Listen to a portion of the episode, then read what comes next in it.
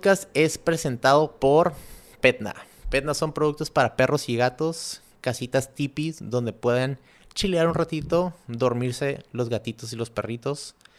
También tienen collares y pecheras hechas de piel y a mano, 100% hechos en México. Si les gustaría comprar uno de estos productos, pueden meterse a petna.com o visitarlos en Fashion Body. ¿Qué onda, racilla? ¿Cómo están mis board kids? Another episode, another day. Un lindo día, muy caluroso. Aquí tenemos varios, varios líquidos, cheve, agua, agua mineral, kombucha. El día de hoy tenemos a dos, no uno, pero dos especiales, es, ah, invitados especiales. La primera vez que tenemos a, dos personas en el podcast y conmigo su host, el Board Kid, Daniel Cuadras, ya me conocen. Aquí tenemos eh, a dos personas, se puede, se puede, decir un gran power couple en el emprendimiento aquí en Tijuana, locales. Eh, uno lo conozco desde yo creo desde primaria, secundaria y en la vecindad del, del río, zona río, Riverstone. Eh, y obviamente con, con su esposa, eh, creo que empezaron este emprendimiento antes de casarse o antes. Antes. Sí. Este, y pues empezaron un gran, un gran proyecto aquí, pues local, que es una bebida muy refrescante, que es la, la kombucha, pero con sabor, que se le podría decir. Pero pues vamos a hablar un poquito más a fondo de qué es, qué es la kombucha, cómo se hace, cómo se distribuye y cómo pues empezó aquí el emprendimiento. Y aquí tenemos a Carla y Emiliano de Carlas Kombucha. What's up? Gracias por invitarnos. ¿Cómo están? Muy bien, muy bien. Con calor. Sí. Tiempo perfecto para tomarte unas kombuchas. Exactamente. Y aquí pues con un ventilador aquí al lado que creo que no se escucha. Ahorita hicimos unos trial runs y la neta pues sí, sí, pues, ahorita en production. Sí, vale la pena. Vale Ni la pena modo, dejarlo chicos, perdido. hace mucho calor. Ah, bueno. ¿Y tú cómo estás, Emiliano? Muy bien, muy bien. Muchas gracias por invitarnos. Eh, un gustazo siempre encontrarte en la vida. Ah, bueno. Y pues muchas gracias por invitarnos al, al podcast. No, gracias por venir. Gracias por venir y pues ya se nos hizo un poquito tarde porque un pequeño cable de como miles de cables que traje se me olvidó, pero it is what it is. Y hasta mi novia me dijo, ¿se, se te olvida algo? Y yo que no, todo bien. Íbamos llegando y se me queda viendo así de que... Te, te pregunté. Literal. Te, te, dije. Literal, sí. Pero pues aquí estamos y pues a comenzar, ¿no? Eh, yo que te he visto, Emiliano, ahí en las redes sociales, obviamente promocionando este, su proyecto. Eh, ¿cómo, ¿Cómo empezó esto? Sé que empezaron como que en unos playdays de probando kombucha o haciendo kombucha. Este, ahí empezó el proyecto, se podría decir. Sí, pues empezamos eh, formalmente como un negocio, uh -huh. empezar a vender y ya como negocio, negocio hace poquito más de cinco años. Okay. Ya dos para seis años. Okay. Se me hace... Súper rápido. Se me hizo súper, súper, súper rápido. Oye, pues y... el tiempo vuela, ¿no? Sí. Ya. Y empezamos antes de eso a hacer kombucha cuando éramos novios. Esto era como que nuestra actividad de date night. Y llevábamos bien poquito, teníamos como dos meses de novios o algo así. Sí, nice. pero yo queriendo quedar bien ahí, como que sacando noches interesantes, ¿no? A ver qué podemos hacer en vez de nomás ver la tele, uh -huh. como que para hacer algo más dinámico, más interesante. Ya. Yeah. Y pues Mostrar yo... su sabiduría de... Sí, ahí lo que no sabía lo iba inventando, ¿no? ¿Fue en 2015, 2016? Eh, Alrededor de esos años. 15 sí. creo, porque... Sí, como en, el, en 2015 empezamos. Ok. Éramos, te digo, principiantes en el tema completamente. Yo Super, tenía... No, ni siquiera sabía que era kombucha. Sí. sí.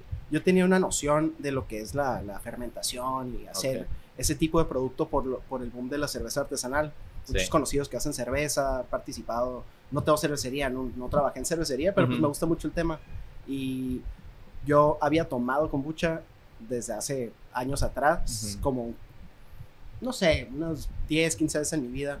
Eh, por razones de salud, ¿no? Que te hace bien. Y, y son este, probióticos, ¿no? Probióticos. Y pues tenía mucho tiempo que no tomaba kombucha. Y un día, eh, Carla anda al otro lado, me dice, hey, pues ahorita que regrese, eh, te llevo algo si quieres, ando aquí en esta tienda. Me dije, ah, sabes, hace mucho que no tomo kombucha, vamos a probar una que pues, te cae bien al estómago y todo eso, ¿no? Y, y ahí me tiene buscando cosas que yo en la vida. Sí. Y ya se la trajo, la pro... yo ya sabía que sabe, sabe, o sea, normalmente sabe como agua Mineral. mineral con un, como un sabor raro avinagrado. Eh, como, al, como alcohol, ¿no? Como sí, que un e- poquito esa a fermentación te hace ese sabor como alcohol, si Ujú. fuera champaña, algo fermentadón. Sí. Y no es algo que se toma normalmente así como por gusto, es más como a- un sabor, sabor adquirido. Ujú. Y no, pues la provocarle dijo, qué asco, esto no me lo tomo, o sea, no me importa que me haga súper bien, no lo voy a tomar si sabe así, ¿no? Y se me ocurrió, ah, pues un date night, vamos a hacer kombucha para que te guste a ti, pero cero que ver con un negocio, esto no era para, para venta ni nada. Sí. ¿Y cuál era la kombucha que probaron? ¿Se acuerdan? ¿Qué marca La era? prim... Oh, la marca... Sí, la primera ¿no? marca que, que llegamos a probar es GT's, que es como la primera que llegó a un, a un, este, un nivel comercial. Empezó a hacer como olas en el, en el, en el espacio comercial, ventas reales. ¿no? Que ya me gusta, no es como que quería decir cuál era porque dije que no me gustó para nada, pero ajá, al principio sí fue como algo muy fuerte, Sí. entonces por eso fue la idea de que, ok, hay que ir a hacer una que sea más fácil de empezar a tomarlo y pues que te haga bien y que no sea algo así que empiezas a tomar y lo Pues- dejas porque es demasiado. Pues es que siento que también el, el, el probar la kombucha por primera vez es como cuando pruebas, cuando estás chico pruebas la cheve por primera vez. O sea, no es como que todo mundo de que luego, luego te enamoras del sabor.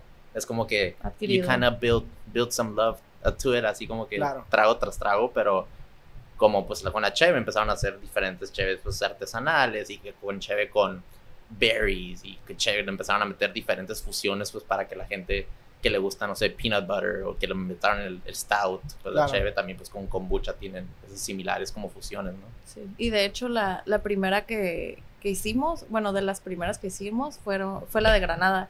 Ok. Y creo que es, o sea, sigue siendo la favorita hasta ahorita y casualmente fue la primera que... Sí.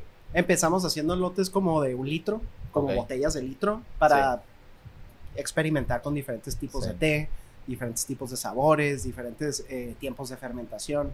Todo esto tenía como una noción Ok. por lo de la cerveza, Sí. pero realmente todo lo íbamos googleando en el momento, así checando videos en YouTube, eh, explicaciones en Google, cosas que tuvieran sentido mi- Foros. de- foros, cosas que tenían sentido, lo hacíamos, cosas que como que no tenían sentido para nosotros, no lo hacíamos Ya. y llegamos como a nuestro, nuestra propia receta, pero sí cabe mencionar, existe hace más de 2000 años el, el- o sea, el producto. No o sea, lo inventamos. sí, nosotros no lo inventamos, no, no empezamos, no, no inventamos el hilo negro en lo que es el kombucha, nada más hicimos una versión que nos gusta a nosotros. Claro. Entonces es, es este, bien importante esa parte porque empezamos haciendo un producto nada más para nosotros, no era para venta. Sí. Y la persona que empezó como que a meternos esa idea de, ah, venta, fue la mamá de Carla. Ah, bueno. Sí, ella Por- fue la que dijo, este sí me lo tomo, este sí lo compro. Sí, ¿Cuántos todo- El otro no. Todos estos experimentos pasaban en la casa de la mamá de Carla. De hecho, ahí empezamos a hacer, ya cuando lo vendíamos, o sea, duramos buen tiempo en casa de mi mamá. Sí, Sí. empezamos en la cocina, nos migramos a la sala. Sí. Y de la sala ya le quitamos el cuarto de servicio ese de atrás, ese, ese de 3x6, Ujú. donde tenía la lavadora secadora, ese nos lo adueñamos Ah, nosotros. bueno, sí, es un laboratorio ahí de claro, kombucha. claro. Sí. Súper, súper pequeño, todo espacios bien cerrados. Sí. Y tuvimos que aprender a hacer el, el- como un negocio en... En un espacio muy reducido. Sí. El inventario, pues, Sí. todo como que estructurar, pues sí, todo esto. pero en súper pequeño. O sea, Sí. te estoy hablando de que si pasaba, si yo estaba parado en medio, tú no podías pasar atrás de mí. O sea, yo me tenía que salir para que tú pases. como Tetris, pues. Pero pues ahí tar- tar- estar como que experimentando con esto, que Sí. esta bebida. Pero como dices que, o sea, también en, en San Diego, obviamente, en California, como que ya están como que ya se ha movido a un nivel mucho más grande esto de la kombucha. Ah, y- claro. y, pero lo que, lo que ustedes vinieron a Tijuana, pues introdujeron este tipo Sí. de... En Baja California definitivamente fuimos como, como negocio, porque Sí. no dudo que había mucha gente antes que nosotros haciendo kombucha en su casa. Ah, sí, Pero- las abuelitas también a Sí, cada sí, es- rato. Ay, mi abuelita tenía una así en su casa. Sí, luego nos Sí. enteramos de gente, o sea, gente mayor que nos dice, ah, sí, esto, esto me lo hacía mi abuelita en la casa, Sí, sí, sí. o gente que también hacían tepache, Ok. que son, son este, procesos muy similares. Sí. O sea, toda esta onda de hacer fermentos no es tanto para hacer alcohol, es para crear esos probióticos que te hacen bien y también el, el- la cultura detrás de hacer fermentos Claro. es, es en todo el mundo. O sea, viene de nuestros antepasados que hacían chiles curtidos, que hacían eh, sauerkraut en Alemania, Sí, que hacían kimchi en Corea, o sea, todo el mundo tiene su versión de como su alimento curtido sí. que trae esos probióticos naturalmente, pero el, en México me, me- me han dicho muchísimo que les recuerda el tepache y les recuerda el tejuino. Como que esos son los dos más... De Más- hecho, mi novia ayer me preguntó que si te gustó, si me gustaba el tepache, porque normalmente ella lo, lo tomaba en calor, pero dice que no le gustaba porque pues, toda su familia tomaba eso.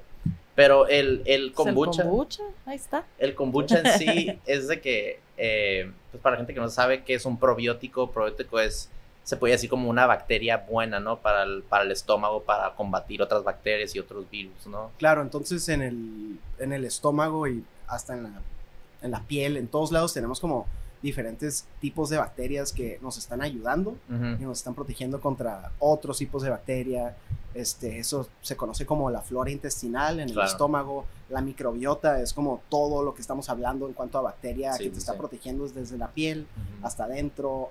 Entonces, los probióticos en, en la palabra dice pro, que es como a favor de, bio, biótico es vida, o sea, biología. a- todo. apoyan al crecimiento de vida. El- en nuestro caso, lo que estamos buscando es cultivar ciertos tipos de bacteria y levaduras Claro. que cuando los tomas, pues alimentan las bacterias y levaduras que ya tienes en tu sistema digestivo. Son es un alimento muy bueno para, para ayudar en la digestión. Claro. No te va a chorro, no, no, eso no, No, es... te suelta el estómago. Ajá, no va por ahí la gente cosa. pregunta eso.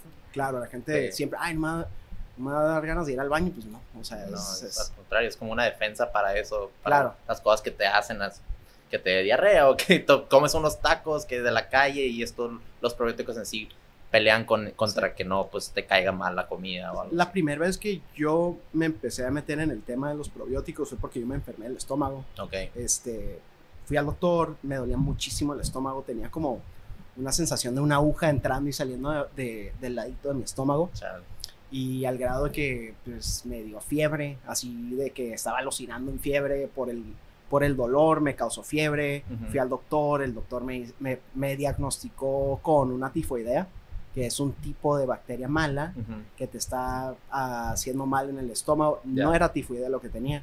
Entonces Lo diagnostico mal. me diagnosticó mal y me dio un antibiótico para, para combatir el tifoidea. Lo peor que me pudo haber dado era un antibiótico, porque yo lo que tenía era un crecimiento maligno, cierto tipo de levadura. Las levaduras no se mueren con un antibiótico, se mueren con bacterias. Entonces, cuando él me da un antibiótico, me mata las bacterias buenas que, tiene, que tengo en el estómago y deja un crecimiento exagerado de, de la levadura mala que tenía. Sí. Y hasta que dije, bueno, el doctor no me está ayudando. Yo tengo que buscar mis propias soluciones. Sí. Y me puse a buscar en el celular, a buscar diferentes tipos de, de Sí. síntomas que tenía y todo me apuntaba a la misma cosa que necesitaba tomar probióticos para Wow. combatir eso. Sí. Y cuando me puse a investigar cuáles son las fuentes de probióticos con, con el mayor este, valor nutrimental, dije, ah, ok, es kombucha, me sigue saliendo como número uno, me sigue saliendo eh, el kimchi, sí. este, el fermento coreano, y me salían otras opciones y pastillas y cápsulas, Yogur.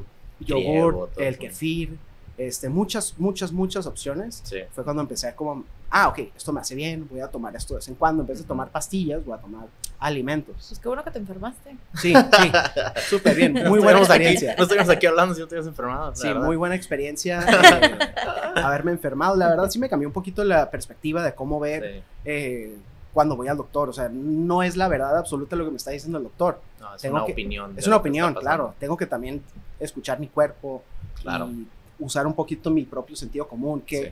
qué tiene sentido para mí? Preguntarle cosas al doctor. Si no me contesta lo que estoy buscando, una respuesta Sí. que tenga sentido, buscar otro doctor. Exacto. Así fue como le hice yo. Sí, hay mucha gente que, pues, por la ignorancia o a lo mejor por la flojera de ir con otro doctor, siempre es, ah, es el doctor de la familia y siempre van con ese y se quedan con ese mismo doctor. A lo mejor que sí lo- los ayudan, ¿no? Al corto o largo plazo, pero el buscar diferentes opiniones de otros Dani, doctores también te ayudan a... El doctor de la familia con el que me mandaron Y lo vas a decir y lo va a decir. es el ginecólogo. Ok. Me mandaron con un ginecólogo Su mamá. cuando y tenía mi problema de estómago mamá. porque es el Te doctor de la familia. dijeron. Es el doctor de la familia, hay una confianza completa, absoluta. Con ajá. él vamos a ir. Siempre Me llevaron con él Y pues también no tenía mucho sentido para mí porque estoy yendo con un ginecólogo. Sí, güey. O sea que. Y tú más morro, pues dices, ah, pues sí, pues es de la familia, pues Ay, sí. pues va, sí, es un doctor, ¿no? de todas decir. maneras, sabe lo mismo. Tiene el título. Tiene el título, ¿eh? Bueno, pero Sí. hizo una buena historia. Muy Claro. buena historia. No, no, no, pero eso es lo, lo chingón que también pues la kombucha con sabor y que lo hicieron más como que a su método, a su, a su manera, porque como dices, hay diferentes maneras de tomar probióticos, Claro. pastillas, eh, kefir, que está bien, bueno, hay mucha gente que no le gusta porque es muy, un, un sabor muy fuerte, se puede decir que es, es leche que no está, eh, ¿cómo se dice? Pas, eh. Pasteurizada. pasteurized, pasteurized. Pasteurizada. Pasteurizada. Sí, sí, el border kit aquí, puro pocho, a veces Ah. no hay pedo. Este, bien. ándale, pasteurizada eh, y también, o sea, eh, el kimchi a lo mejor mucha gente no le gusta, pero pues una, un refresco, pues obviamente, pues frío y con un sabor que a lo mejor lo puedas probar y no te caiga o no te sepa malo, pues te puede, lo puedes ingerir de una Sí. mejor forma, ¿no? Y la mejor manera de tomarte los probióticos es, es así, por la comida. Para que Sí, son alimentos. O sea, si tomas una pastilla, tu cuerpo como que le hace bien, pero realmente, ¿cómo va a reconocer una pastilla tu cuerpo? O sea, no es algo extraño. Y cuando tomas un alimento y consumes tus, eh, tus nutrientes a través de alimentos, ah, Sí. es algo más natural, tu cuerpo sabe reconocer eso mucho mejor que si das una cápsula. Sí. Entonces, así, así me gustó como la idea de, ah, ok, estamos haciendo un producto que te hace bien, estamos haciendo un producto que pues le hace bien a, a la gente en general Ok. y nuestra manera de hacerlo fue como poquito menos ese sabor a vinagrado y más un sabor más como tipo refresco, como dijiste tú. Para la gente que no sabe qué es kombucha, la gente que pues no está buscando ese sabor, pues que también pueda tomarlo. No, no necesitas ser como un health freak Ujú. y taparte la nariz y tomar todo seguido de, de Ah, un no. golpe. A, nuestro hijo le encanta. Sí. que- Sí, a los niños le damos esto y No, pues ya lo tiene en la sangre, literal. sí. Pero también otros niños, o sea, se lo damos a se lo damos a diferentes niños y piensan que es, es un refresco y ah, dame más, más suave. Sí, sobre sí. todo el de durazno, es como el... Sí, o sea, mil por ciento prefiero dar kombucha a mi hijo un futuro que un caprizón, que, No, no. que ese es lo más líquido, azúcar en líquido. y Sí, y este que- tiene, o sea, tiene 6 gramos de, de azúcar toda la botella. Sí, sí. Entonces, pues es... No, y antes me acuerdo que me daba mi mamá un caprizón para todo y era como, como crack babies, andabas así de que viene alborotado y, Sí. y una hora después estabas así de que pinche crash de que Sí, bien cabrón, ¿no? No sabíamos, o sea, el, el Capri Sun trae ahí la imagen que de estás que en es la playa, niños. sabor Para naranja, hidratado, en- haciendo vitamina deporte. C, sí. Sí, no, de hecho hasta, hasta ahorita es como que nosotros no le damos a nuestro, a nuestro hijo soda o, o jugos y así, y gente nos ve como que, ay, qué gachos, no les das soda ni le das jugo, y es como que, no, Pues no. le hace mal, no. No, pues a largo plazo, sí, o sea, es el crecimiento y están, obviamente tu cuerpo necesita bacterias que combatan otras bacterias, porque pues así están de chiquitos, están comiendo tierra al piso, en el piso, están comiendo los mocos, están, no están limpiando las manos antes de o después de comer, entonces pues este tipo de, este tipo de refresco les puede beneficiar a, a largo plazo, ¿no? sí. Este, y cuando, pues, corrígeme si estoy mal, pero el, el kombucha es, o sea, es fermentado, es un hongo fermentado Eh, Es como- Técnicamente no. del, del té negro, sí. Entonces eh, empezamos con una base de té negro, Ok, está mal. le agregamos azúcar de caña, puedes usar otros tipos de azúcar, pero Ok. con que usas algo de azúcar. Ya. eh, ese té negro azucarado se le agrega una simbiosis de levadura y, bacte- ya, ba- levadura y bacteria. Parece un hongo. Mucha Pero no gente es un hongo. Le dicen el hongo del kombucha, pero no es hongo. Sí. Porque- técnicamente no es un hongo, no, es un, no, es- no está en el, en el mundo del fungi. Ok. Por eso no es un hongo. Y es muy raro encontrar una simbiosis de levadera- la- levadura y bacteria en el mundo. eh, más que nada porque la levadura y la bacteria siempre están peleando. Ok. Y en este caso hacen una simbiosis, trabajan juntos y convierten esos azúcares del, que se le agrega al, al té, lo consume la levadura, desprende diferentes tipos de, de nutrientes, cosas que van a, cuando tú lo tomas, van a alimentar esa flora intestinal tuya. ¿Y cuánto dura el proceso de todo esto? Porque creo que mi hermano también se pudo hacer unos lab works ahí en la casa cuando, Sí. cuando traía la cura de, de- bueno, que, que era de vegano. Ajá. Me acuerdo que también Sí, me acuerdo. que cotorreas con él hizo. de vez en cuando de Sí. eso y que lo hizo también él. Y me acuerdo que abría el refri y tenía una madre así como de esos que pues ponen el agua de horchata o de Jamaica y Ajá. nomás tenía pues eso que yo pensaba que era un hongo o lo veía y era como pensaba que estaba vivo porque a veces daba vueltas. Está vivo. y yo, ¿qué, qué, qué es esa? Yo me asusté, me sabes kombucha y yo, ¿qué, ¿qué, es eso? Y ya morrió, pues no. Sí, yo no la primera vez que lo vi fue en la casa de unos americanos muy excéntricos. Ajá. Y ahora somos nosotros. Ahora somos nosotros. lo, lo vi como así en la pared donde tenían el frasco de vidrio, tenían el té fermentándose, tenían la tele, la tela arriba del frasco para que no entren las moscas. Y lo vi de lejos y como los conocía medios excéntricos, dije, ¿estos qué onda? Tienen así como, ya es cuando tienen como tequila y una víbora adentro. Sí, sí, lo, pensaba que era algo así. Yo pensé que era una anguila primero al principio, como si está como que larga y luego café y de neta no es de un color así como que bonito que digamos. Sí, o sea, cositas así como cayendo. Ándale, ándale. Sí, sí, sí. Como anguila. Sí, como una medusa, no sé, algo tenía ahí. Y ya que me explicaron, no, que, hacemos nuestra propia kombucha, y yo, oh, puede ser kombucha en casa. Ok. Ok, ahí fue como la primera vez que me entró como que la curiosidad de que, ah, lo puedo hacer yo mismo. Ok. Y, no es difícil, o sea, no. Súper fácil, súper No, he visto que también ustedes en, en, en, Facebook, este, que, bueno, venden kits, ¿no? Para hacer kombucha, o no sé si sí, todavía lo hacen.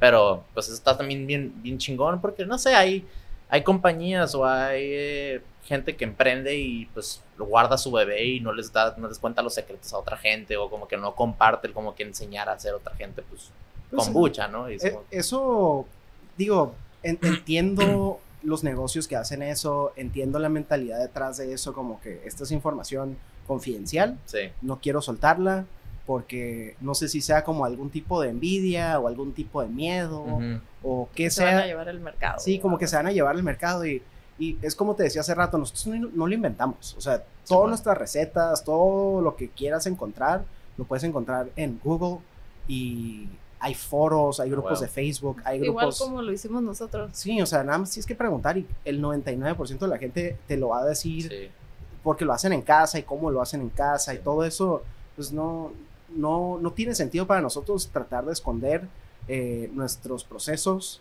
cuando nuestros procesos son lo que a nosotros nos... Nos diferencia. Sí, nos da, nos enorgullecemos de de cómo hacemos la kombucha, por qué la hacemos de la manera que la hacemos y lo queremos mostrar. Y a mí lo que más me interesa es experimentar con diferentes sabores. Eh, Así que eso hacíamos al principio, o sea, nos engranamos con probar mil millones de todas las kombuchas que encontrábamos, las comprábamos y las decatábamos nosotros. Ah, Este, sí. Pues, sí. pues eran básicamente como que los no se podría decir brujos o científicos detrás del laboratorio y pues probando y creando y o sea, desde ahí decían, ah, pues está rico y luego también tenían pues ahí a tu mamá que también era como su primer su first close fan, ¿no? De que probar todo y luego decía de que, ah, ella, pues si a ella le gusta o a ella no le gusta, pues la mayoría de la gente va, va a dar esa opinión, ¿no? Y el second close, eh, first fan de mi tía que fue y compró todas las botellas y nosotros bien emocionados porque habíamos vendido todas las botellas bien rápido y luego nos fuimos a enterar que era mi tía, pero nos emocionamos y le seguimos y, claro. y ve. Sí, claro. Entonces la mamá de Carla fue la que nos dijo, deberían de vender lo que hacen porque lo que compran de la tienda y prueban y, como que está muy fuerte, no me gusta, pero los sabores que hicieron ustedes como que están más light, saben más como una, un refresco, o sea, no necesito no necesito adquirir el sabor, o sea, no, está fácil, está fácil de tomar.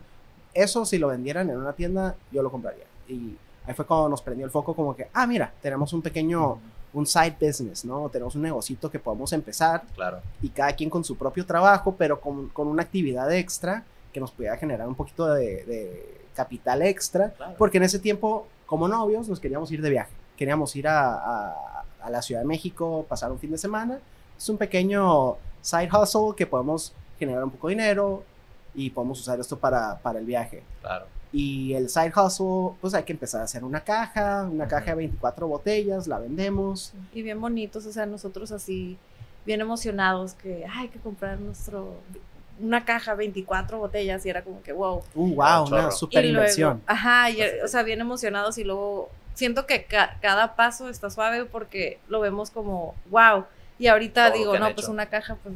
No es nada. Pues nada. Bueno, sí es algo, pero. Pero en ese momento era como que, wow. Ponte a pensar que hacer una caja de 24 botellas nos lleva toda la noche. O sea, salimos de ah, nuestro trabajo, llegamos a la casa empezábamos a calentar el agua en una Sí. ollita, le echábamos el té, lo enfriábamos, Sí, sí, eso sí. lo pasábamos a- a- al, al colador, o sea, todo ese proceso Claro. para hacer una caja nos toma toda la noche. Sí, y luego ahí teníamos todo invadido la, la casa de mi mamá. Sí. Bien arrepentida mi mamá. ¿y ¿Para Sí. qué les dije que hicieran un Sí, los, ole- los olores Sí. muy extraños porque pues huele como a fermentación, huele como Claro. a vinagre. Sí, ah, sí. Y pues no es un olor que... Que entres y, uh, Uy, qué wow, rico. la Huele a vinagre en toda no. mi casa.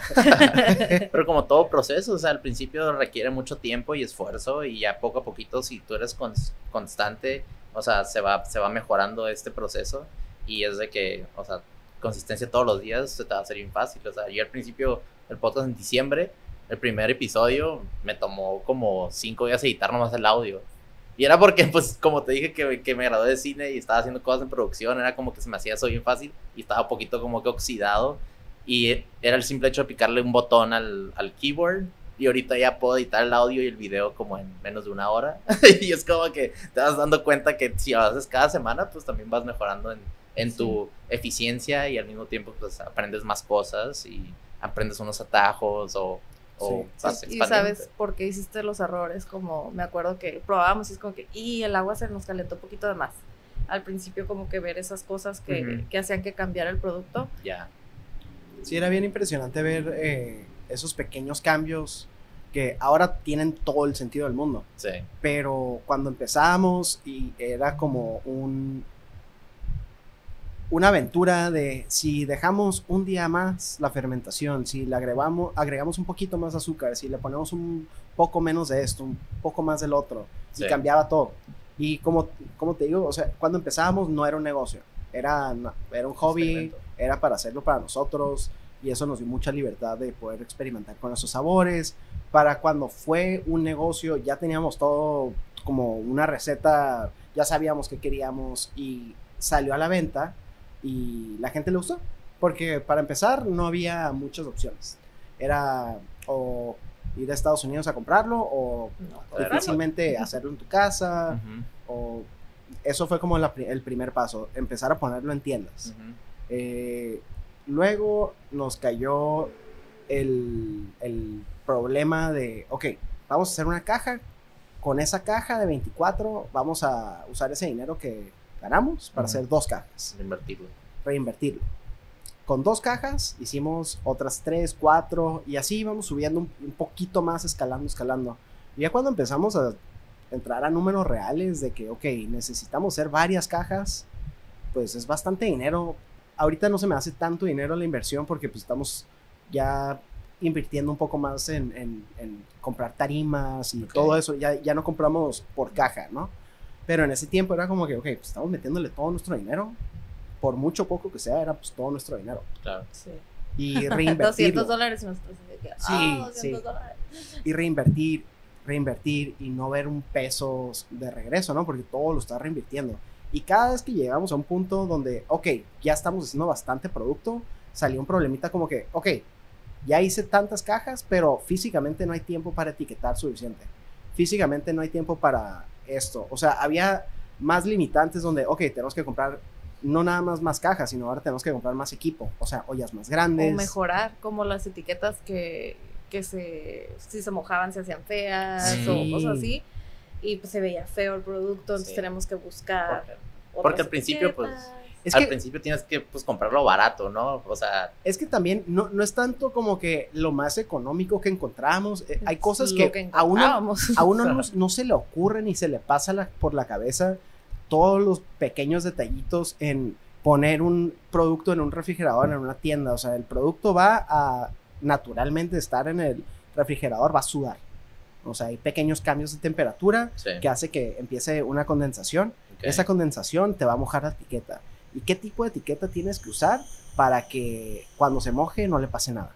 Y encontrar ese tipo de material y encontrar ese proveedor de ese material y mandar a hacer, ah, no puedo hacer 100 etiquetas, tengo que hacer 7500 etiquetas de cada sabor. Ah, sí, y número más. real. Sí, era como que Y aparte el proceso del kombucha, perdón, ¿cu- ¿cuánto dura? O sea, nacerse la kombucha en sí. Pues desde que empiezas así, mes y medio, Sí, aprox. Lo que pasa es de que El, Doble fermentación. sí, el proceso que llevamos nosotros es un proceso de doble fermentación. Ok. Eso quiere decir que la kombucha se hace en un frasco de vidrio grande donde se fermenta. La primera fermentación es puro té negro, azúcar de caña y trae la levadura, la bacteria, esa simbiosis, lo trae adentro del frasco de vidrio. Ya. La que Eh, estaba tapadita que dijiste que tenía. Ah, ok. Esa. Esa.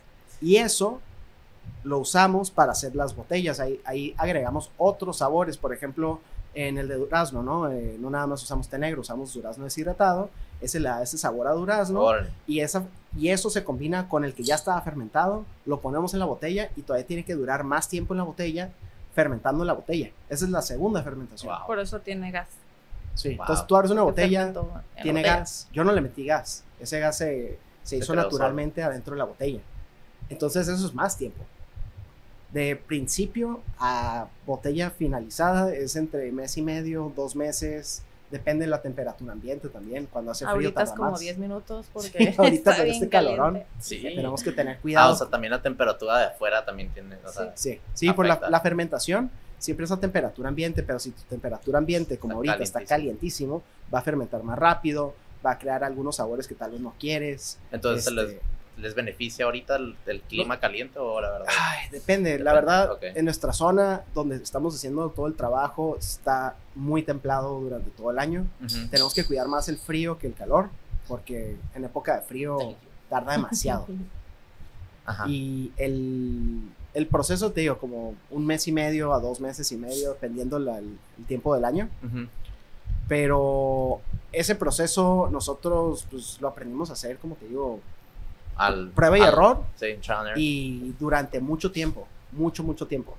Eh, si, si yo quisiera empezar como negocio de cero y aprender este proceso de cero, se me, se me hace difícil. Creo que por ese, por ese motivo no ves a marcas grandes, transnacionales, haciendo este producto como su propio producto. Han, han comprado otras marcas grandes, pero no lo andan haciendo ellos porque es demasiado, demasiado tiempo, como Sí. que no tiene sentido para ellos hacer, no sé, un, un Coca-Cola, hacer este producto tan difícil, tanto tiempo que les tarda, mejor se dedican a otra cosa o comprar una compañía ya hecha, Sí. ¿Qué es lo que hacen? que es lo que está pasando. Pero lo, lo hermoso de aquí es de que ustedes lo hicieron como una actividad, pues, de, de pareja, ¿no? Y una actividad así como que para, para nutrirse entre ustedes y, y ver así como que si podían como que hacer una actividad juntos y entenderse y la comunicación y tener paciencia al hacer estas cosas. Sí, y Y las se- finanzas, desde el dos meses ya viendo finanzas como pareja. Exacto, y ese tipo de cosas como van creciendo ustedes en, en su relación mientras están haciendo algo que les apasiona y eso pues obviamente habla habla mucho del proyecto y el emprendimiento que tienen porque pues como dices hay unos que nomás lo hacen por negocio y dicen ah no va a durar un chingo de tiempo el, el crearlo desde empezar desde cero pero ustedes como lo empezaron a hacer de, de hobby es como que ah pues la verdad lo disfrutamos desde, desde el principio y y ahorita lo siguen disfrutando y la neta estar contándolo se nota así la felicidad que, que les trae, ¿no? El hacer esto.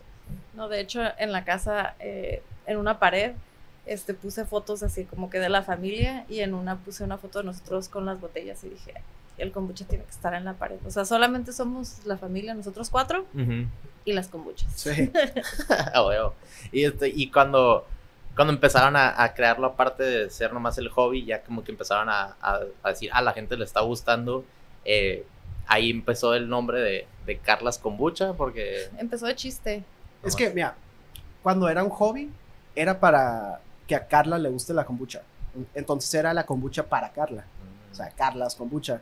Cuando todo empezó, romántico. sí, cuando lo pensamos como El negocio romántico lo... No, o sea, tú un día lo dijiste jugando, así Sí. como que, ah, Carlos kombucha. Y se quedó. y se quedó. A huevo. Y funcionó. Porque pues, como que la gente le gustó. Tiene, tiene un poco de... Alliteration se llama. No, y aparte a ti, a ti te gustaba el kombucha y eso lo querías introducir y al principio te dijo no me gusta y dijiste, y vamos a hacerle hasta que te guste a ti y a Ajá. lo mejor pues ella después hacemos más y más y se empezó a crear. Sí, de hecho, cuando ya íbamos así como a hacerlo más formal, fue como que, Carlas Kombucha, ¿en serio, lo quieres dejar? O sea, yo, sí. ajá, y yo así como entiendo que es mi nombre y Sí, seguro. Sí. Y él, sí, yo. Sí. La neta, no, la neta no, no hubiera consumido si diría Emilianos. Como que- Estaría como, mmm, justo, ¿qué, qué, Emiliano? Mm. Sí, pero Carla, y luego se llama Carla con K.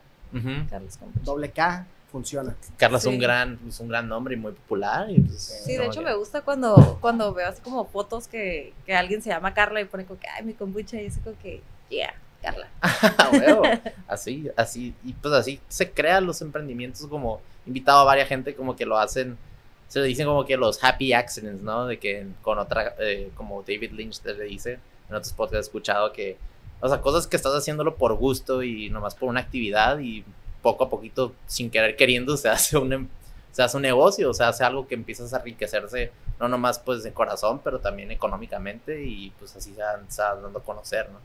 Sí, el Sí. kombucha ha estado con nosotros como toda la relación. Sí, y este. Hemos tenido momentos bien difíciles en cuanto al negocio. Este, problemas más allá de, de lo económico. O sea, un problema que nunca tuvimos son ventas. O sea, el, el producto se vende solo. Eso, suerte que tuvimos durante COVID, Ujú. durante todo lo de la pandemia. Nunca Tuvimos un negocio que, pues, como son alimentos y todo, son los negocios que todavía podían seguir abiertos, podían seguir trabajando. Sí. O sea, tuvimos demasiada suerte en, en la, que nos aceptó el público, que les gustó el producto. Claro. Realmente las recetas que hicimos desde que empezamos son las mismas que estamos haciendo ahora. O sea, Ujú. los sabores no cambiaron. Y el hecho ese de que tenemos un producto tan noble para nosotros es como que, wow, podemos hacer algo bueno, saludable, que le guste a la gente y estamos haciendo dinero.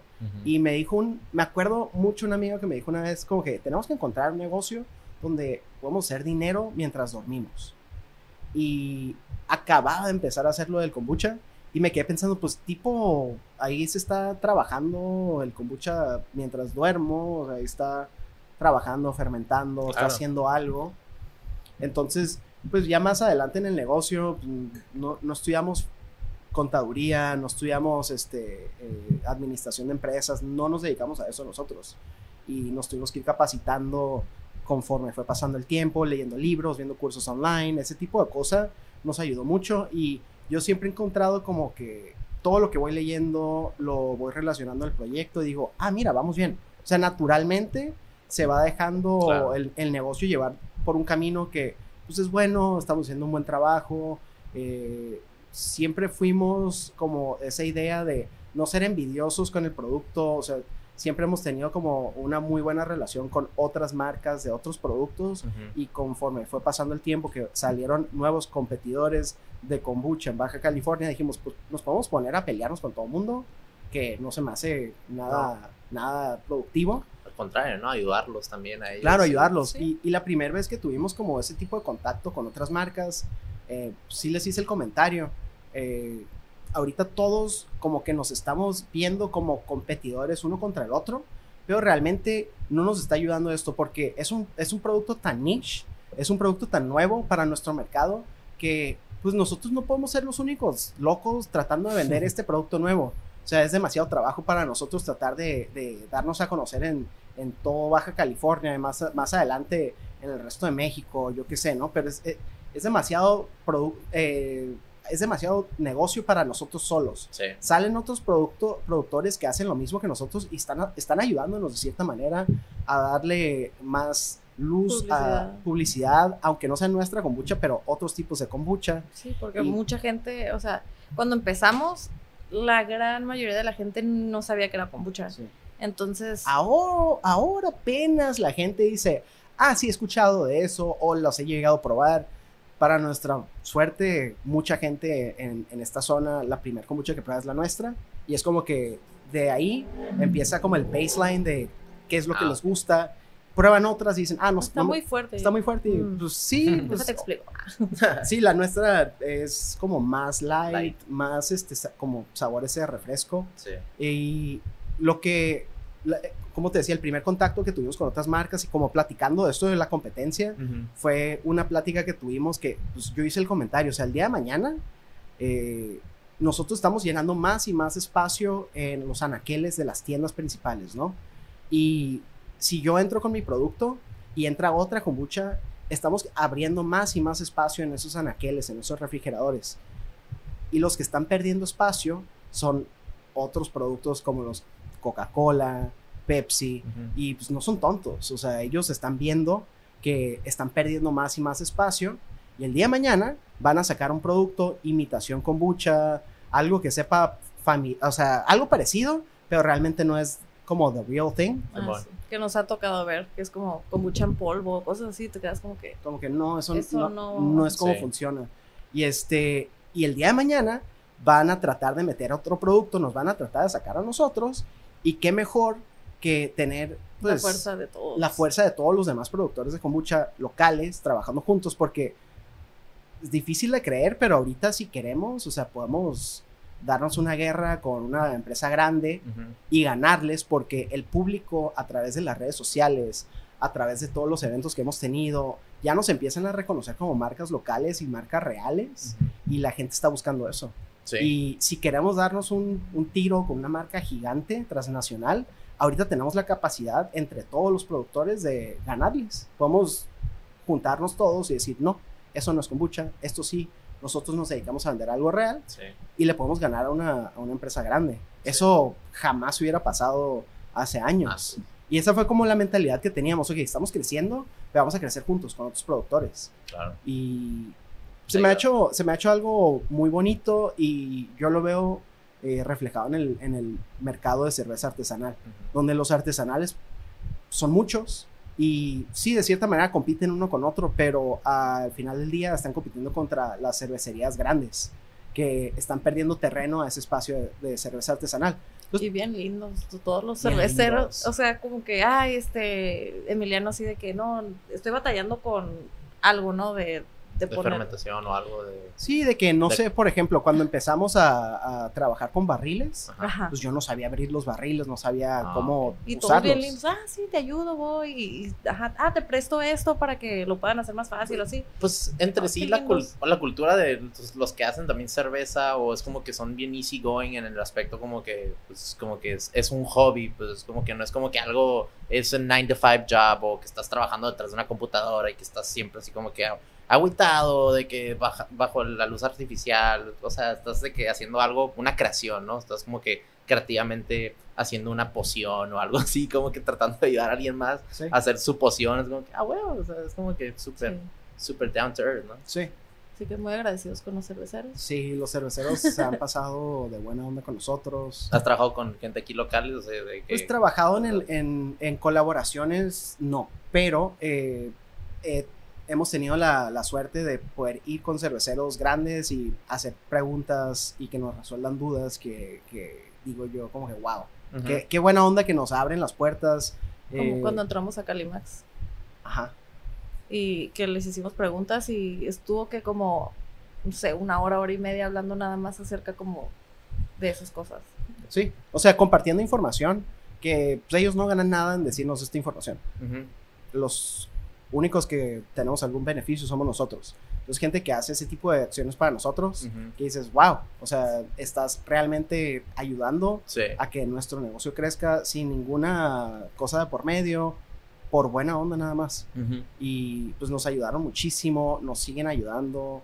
eh, algunas menciones son eh, insurgente. Ah, huevo. O sea, me ha Es pasado. Exactamente el que habló con Sí, él. un Me ha pasado de que tenía X duda, poder llegar a la cervecería, están trabajando, están en medio de una eh, eh, embotellada, lo que sea, y detienen producción para quitarnos una duda a nosotros, asesorarnos súper bien y seguir trabajando. Es como que, ¿quién, quién hace eso? Y eso es algo sorprendente, perdón por pues, tirar hate a la cultura mexicana, pero yo, yo he trabajado en las producciones en, en, en Rosarito, en- haciendo en cine y todo esto, pero como que el- el- la educación, como que aquí en México, eso en vez de enseñarte, como es más regaño, ¿no? Como que cuando estás haciendo algo, o sea, en vez de decir, hey, déjame ayudarte, te enseño desde punto A hasta punto Z, es como que, hey, no, hiciste esto mal, nada, chingada, de que aprende a las malas o de que no te voy a enseñar hasta, porque a mí me tomó tiempo y, y me tomó cagas de palo y pues vas a aprender igual que yo. Pues, o sea, como que no, no, no notas así como que esa cultura a veces. Pues que- esa cultura definitivamente la hemos encontrado, eh, lamentablemente, no, no quiero ser malinchista, pero Ajá. sí, sí la encuentras muy, muy arraigada a la cultura de trabajo mexicano, de no enseñarte cosas, de no compartir, de, Sí. de si te van a enseñar algo, como no batearte. O querer comprar algo y que no te contesten. Sí. Como que te quiero comprar algo, te quiero pagar. Sí. y igual De- te ignoran. Contéstame y no. Pero- Oye, eso sí, mucho. Pero no sé si sea como porque estamos en frontera, que tenemos muchas colaboraciones con, con gente del otro lado que tienen esa idea de trabajo mutuo Sí. y colaborarse entre marcas parecidas para tener un producto aún mejor. Pero sí hemos tenido muchísima suerte de pues, esta gente que nos ha ayudado. O sea, en, en, en cada cosa que hemos tenido un problema, o sea, ahorita se me ocurren cosas así como encontrar botellas. O sea, e- es súper, súper, súper problemas que, que nunca se te ocurren en un negocio. No estamos teniendo el problema de que no se vende el producto, estamos teniendo el problema de que físicamente no conseguimos botellas. Y poder hablarle, por decir, a insurgente, decirles, hey, me está saliendo este problema. Me que- prestas. Y que te digan, ah, ve a la bodega, recoge las botellas que necesites y ahí me las regresas cuando, cuando te llegue producto a ti. Decir como que, o sea, un favor. pasó Wow. y- Favor por favor, o sea, Pues no- ayúdame. a- no es ni siquiera estamos No haciendo un favor a ellos, o sea, es favor Nomás por... que les brinda. Sí, por, buena onda, gente que muy nace. buena onda. De verdad, nunca me voy a cansar de hablar súper bien de ellos. Y muchas otras marcas de cerveza este, que hemos estado en festivales de cerveza, como kombucha, pero que te das cuenta de la, la hermandad y lo, lo, lo bonito que trabajan entre ellos. Ok. Se podría decir como que la cerveza es como que el primo de la kombucha, ¿no? Porque son- se fermentan Muy pues el, parecido. el, pues, o sea, el trigo y luego el Sí. otro pues o sea, es el- Y luego también, como por ejemplo, a mí no me gusta la cerveza. Ah, acá hablando de cerveza, cerveza, Ah, a mí pues no sí. me gusta Sí, la cerveza. Eh, y esto es lo que a mí me gusta, gusta tomar. tomar. Me imagino que también he visto en fotos así que hacen como mixed drinks, o sea, como recomendaciones a ustedes de que échale un poquito mezcal, Ah, échale sí, porque fruity drinks, sí, Sí. eso sí me gusta. y sí, y sobre todo Emiliano acá se avienta unos drinks con los kombuchas. Pues y, Qué chingón. Oye, y antes de empezar este proyecto, ¿ustedes qué, qué hacían con sus vidas? O sea, hablando de chamba o pues en su en sus trabajos antes de, de que- pues, Pues de Con estudios, Carlos por Kombucha. ejemplo, eh, tú estudiaste... en San Diego State estudié eh, publicidad y literatura en español. y trabajaste en- creo que en Disney, ¿no? Un Trabajé rato. en la Disney 10 años. Ok. Me Sí. gustaba. Yo cuando la conocí tenía que como ocho años. Ocho años trabajando Sí, ahí. me dijo, trabajo en la Disney, Disney Store. Ujú. Llevo tanto tiempo trabajando, no le creía, así como que, wow, ¿cómo trabajas ahí tanto tiempo? Pues me gusta. committed. No, ¿Y le gustaba está- también? No, es por gusto, le gustaba nada más, o sea, me, gus- me gusta mucho la logística y como todo lo que crea esa marca, o sea, todo, todo lo tienen como súper bien planeado, Sí. así, eso me gusta. Y los perks, pues obviamente de ir a Disney y que Super dan, te dan perks. descuen- descuentos o te Eh, regalan. Sí, eh, eh, fui muchas veces gracias a, a Disney.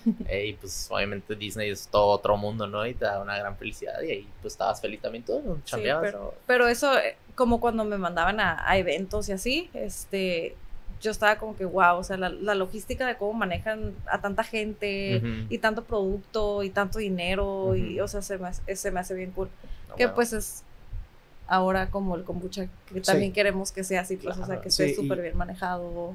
Y pues yo de estudio, eh, yo era el clásico que no le gustaba la escuela, eh, no hacía las tareas, no estudiaba, Sí me acuerdo. Ah, me acuerdo cuando te la pasabas ahí en la cuadra de de que pasé la prepa de, de de Ceneval. panzazo. Sí, de panzazo en Ceneval aparte. Sí. O sea, no me gustaba ir a la escuela, no me gustaba... eh, Todos tenemos una oportunidad de... sí, Pero lo Yo- que yo siempre recuerdo de ti, o sea, hasta hoy en día, o sea, se nota que, que nunca, nunca te quedas callado, o sea, siempre te gustaba hablar y te gustaba preguntar las cosas Sí, y sí. encontrar una solución. me tengo que quitar la duda. O porque se hace así de esta sí, manera pero esto. ¿por qué? Ajá. Y como que ya un poquito más grande, después de la prepa, me, me entró como el pánico ese de que todos mis amigos estaban en la universidad, todos mis amigos están empezando a graduar, todos mis amigos están empezando a, a encontrar trabajos, y me entra el pánico exagerado y digo, ok, tengo que ir a la universidad, ¿no? Esto es mi solución de vida.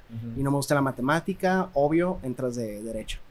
Entonces hice unos cuantos semestres de derecho, me iba bien, o sea, en la escuela me iba bien, me gustaba, tenía muy buena relación con los profesores y todo, pero no me veía trabajando de eso, o sea, Sí. que, o sea, está curada el estudio, creo que la gente debería de tener un- algunas materias en la prepa o en la secundaria relacionadas con derecho, nomás como cultura general, Sí, cosas que ne- necesitas saber. Argumentar también Sí. cosas, ¿no? Saber que, que tener tu opinión de las Sí. cosas, porque hay mucha gente que pues, se va basado a todo lo que todo, lo- todo el mundo opina y ellos de que, ah, sí, lo que diga él. o Sí. de que no, pues también tienes una voz. Claro, y pues ya estaba entrando, creo que a cuarto semestre, o estaba en cuarto semestre cuando dije, no, es que no me gusta esto, ¿qué estoy haciendo? Porque estoy dedicándole tanto tiempo a algo que no quiero trabajar, no quiero hacer.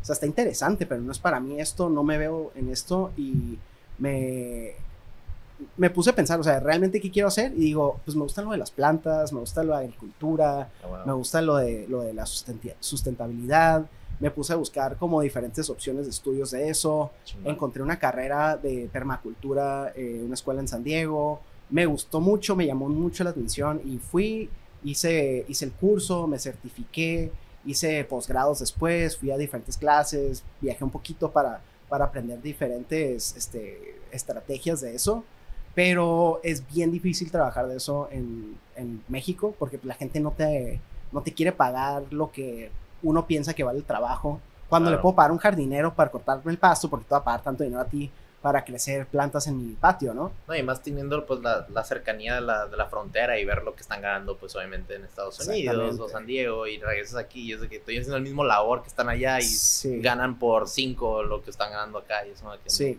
pero lo que sí te puedo decir es de que lo que aprendí en, en, en esa carrera se, se traduce directamente a negocio. O sea. Yo como que todo lo que estru- estructuramos a través del negocio es como muy muy de la mano con lo que aprendí en esa carrera de permacultura de hacer las cosas de una manera no solamente sustentable pero regenerativo o sea lo, lo que estoy planteando y haciendo no nada más me va a producir para lo que me costó pero Claro. un poquito extra para que pueda volver a generar ese producto Sí.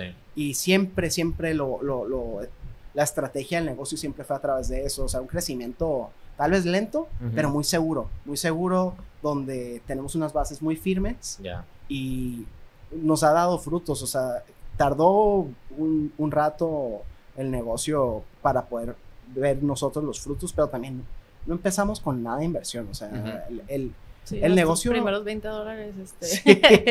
el negocio realmente, el, como cualquier, no sé, si abres un café, empiezas y tienes una lana para los primeros meses, para todo el equipo que vas a comprar, para Sí. todo, todo el- la luz, el agua, los empleados, o sea, se- un negocio no empieza de nada. Y nosotros así empezamos de cierta manera y pues nos costó mucho, mucho, mucho trabajo crecerlo de esa manera y sí funcionó. Sí, pero, o sea, lento, pero seguro. sí. Sí, pues es que hay veces que no, es- no debes estar tan a prisa haciendo las cosas, ¿no? Hay veces que tienes que just let it flow poco a poquito y se van nutriendo, ¿no? Las cosas, o sea, Sí, y- pero hay gente, o sea, si tienes esa oportunidad de que, ¿sabes qué? Tienes, no sé, 40 mil, 60 mil dólares para invertir y negocio, empezar pues, un negocio de cero, pues qué bueno, ¿no? Sí. Felicidades. Qué bueno. Nosotros no teníamos eso. sí, Nosotros, eh, al no tener dinero, tuvimos que ingeniarnos muchas cosas. O sea, para llenar las botellas, primero las llenaba a mano con un frasquito. Cuando me empezó a doler el, el hombro de tanto que estaba sí, eso estaba llenando horrible. botellas, tuvimos que idear una manera nueva porque no podíamos comprar una máquina llenadora Sí. de botellas porque son máquinas de varios miles de dólares, no tenemos ese dinero.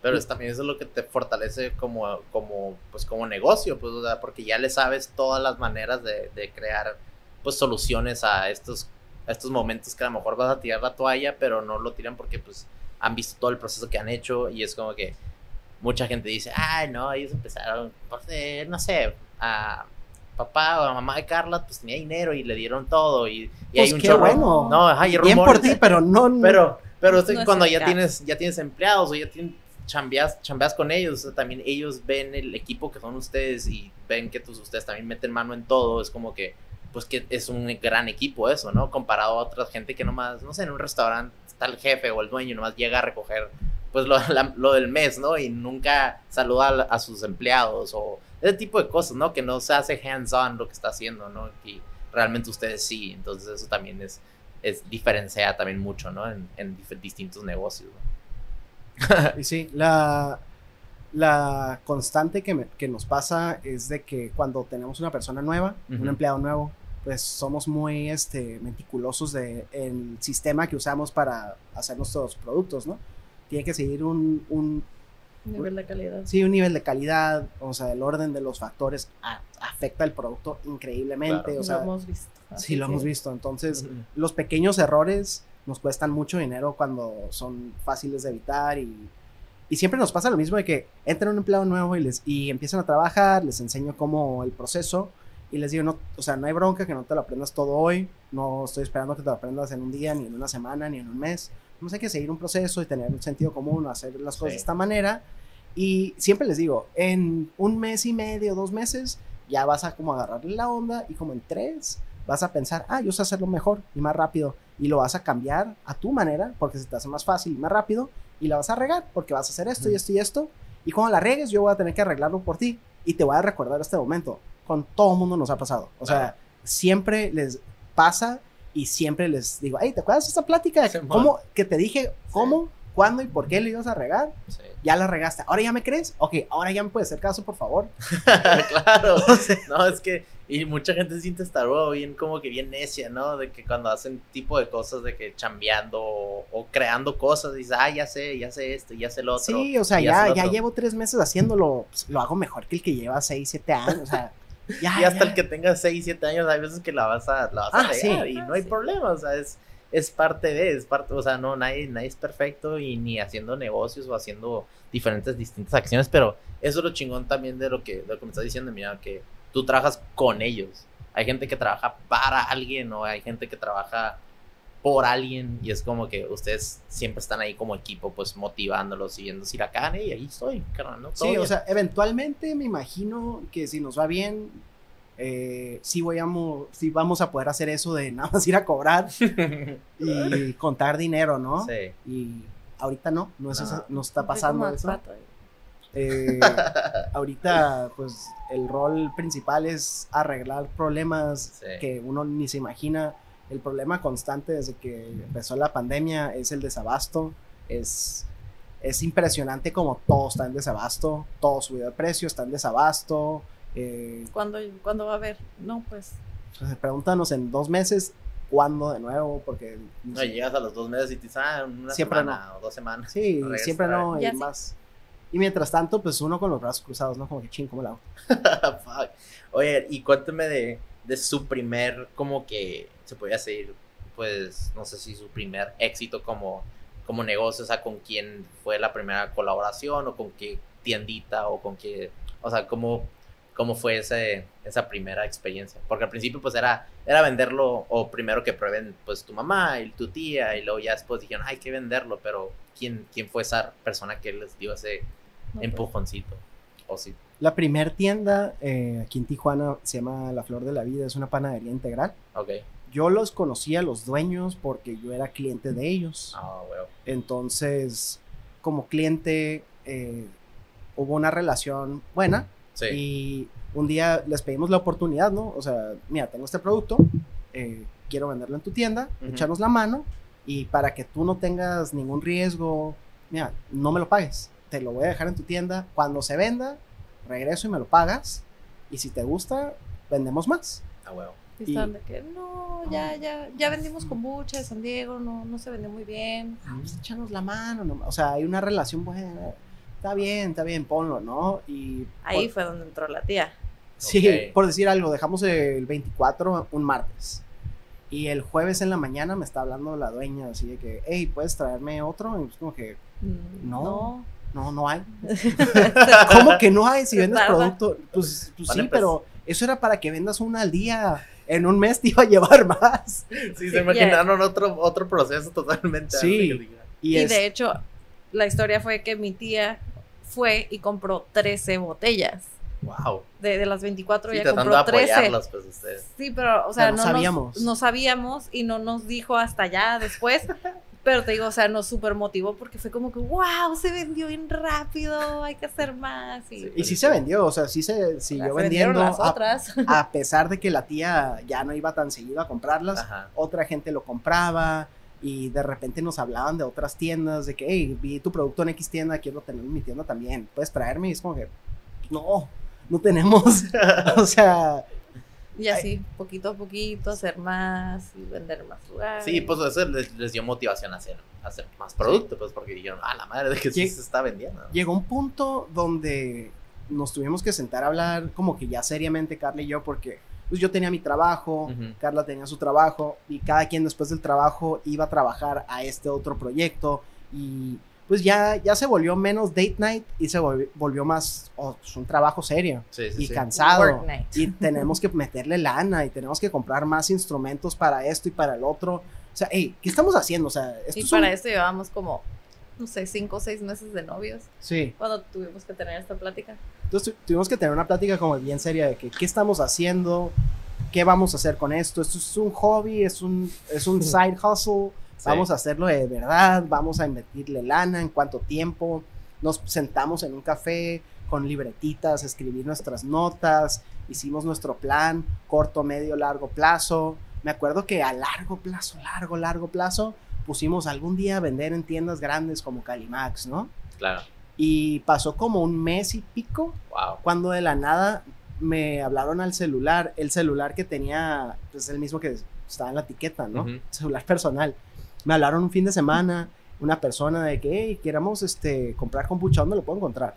Ah, que tal tienda, ta, ta, ta, ta. Ah, ok. Me vuelven a marcar los cinco minutos, ya la compré. Compré 10 botellas. Y yo, ah, muchas gracias por apoyarnos, ¿no? Y me preguntan, ¿por qué no vendes en Calimax?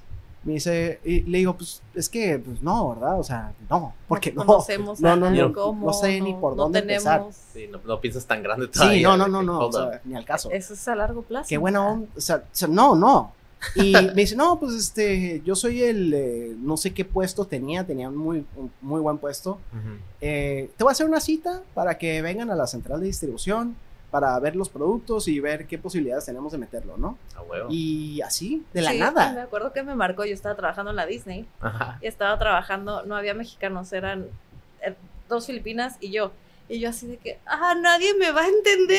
¿A quién le Nadie cuento? sabe que es Calimax.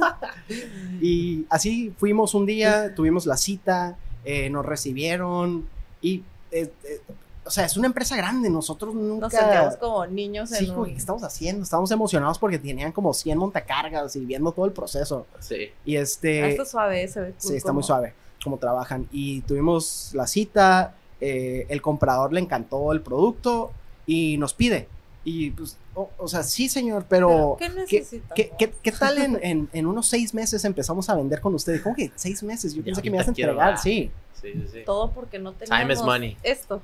Ah, no tiene nutrition facts. Sí, le faltaba la tabla nutrimental, le faltaba el código de barras, le faltaba un chorro de cosas que pues nosotros empezamos así con lo poco que sabíamos, Sí, ¿no? nomás para poner el label, pues de ustedes y Claro. que lo prueben la gente, ¿no? Que se comercialice, ¿no? Y ese proceso estuvo bien interesante también porque empezamos con, con bare minimum, o sea, una etiqueta con el nombre y con el sabor. Sí. Y le fuimos Y tu número agregando- personal. Sí, Ah, bueno. número personal. Malísima pero- idea. Ah, bueno. Este, y pues fuimos agregando y agregando y agregando cosas en la etiqueta conforme fuimos trabajando Sí, y sí. necesitándolos. Y pues algo curada que vimos en el, como en el proyecto, en, en el, en el tiempo que estuvimos como ya asesorándonos, leyendo libros de Ujú. negocios y todo eso, es como que ese proceso de, de haz las cosas conforme las necesites, no tengas ese parálisis por perfección.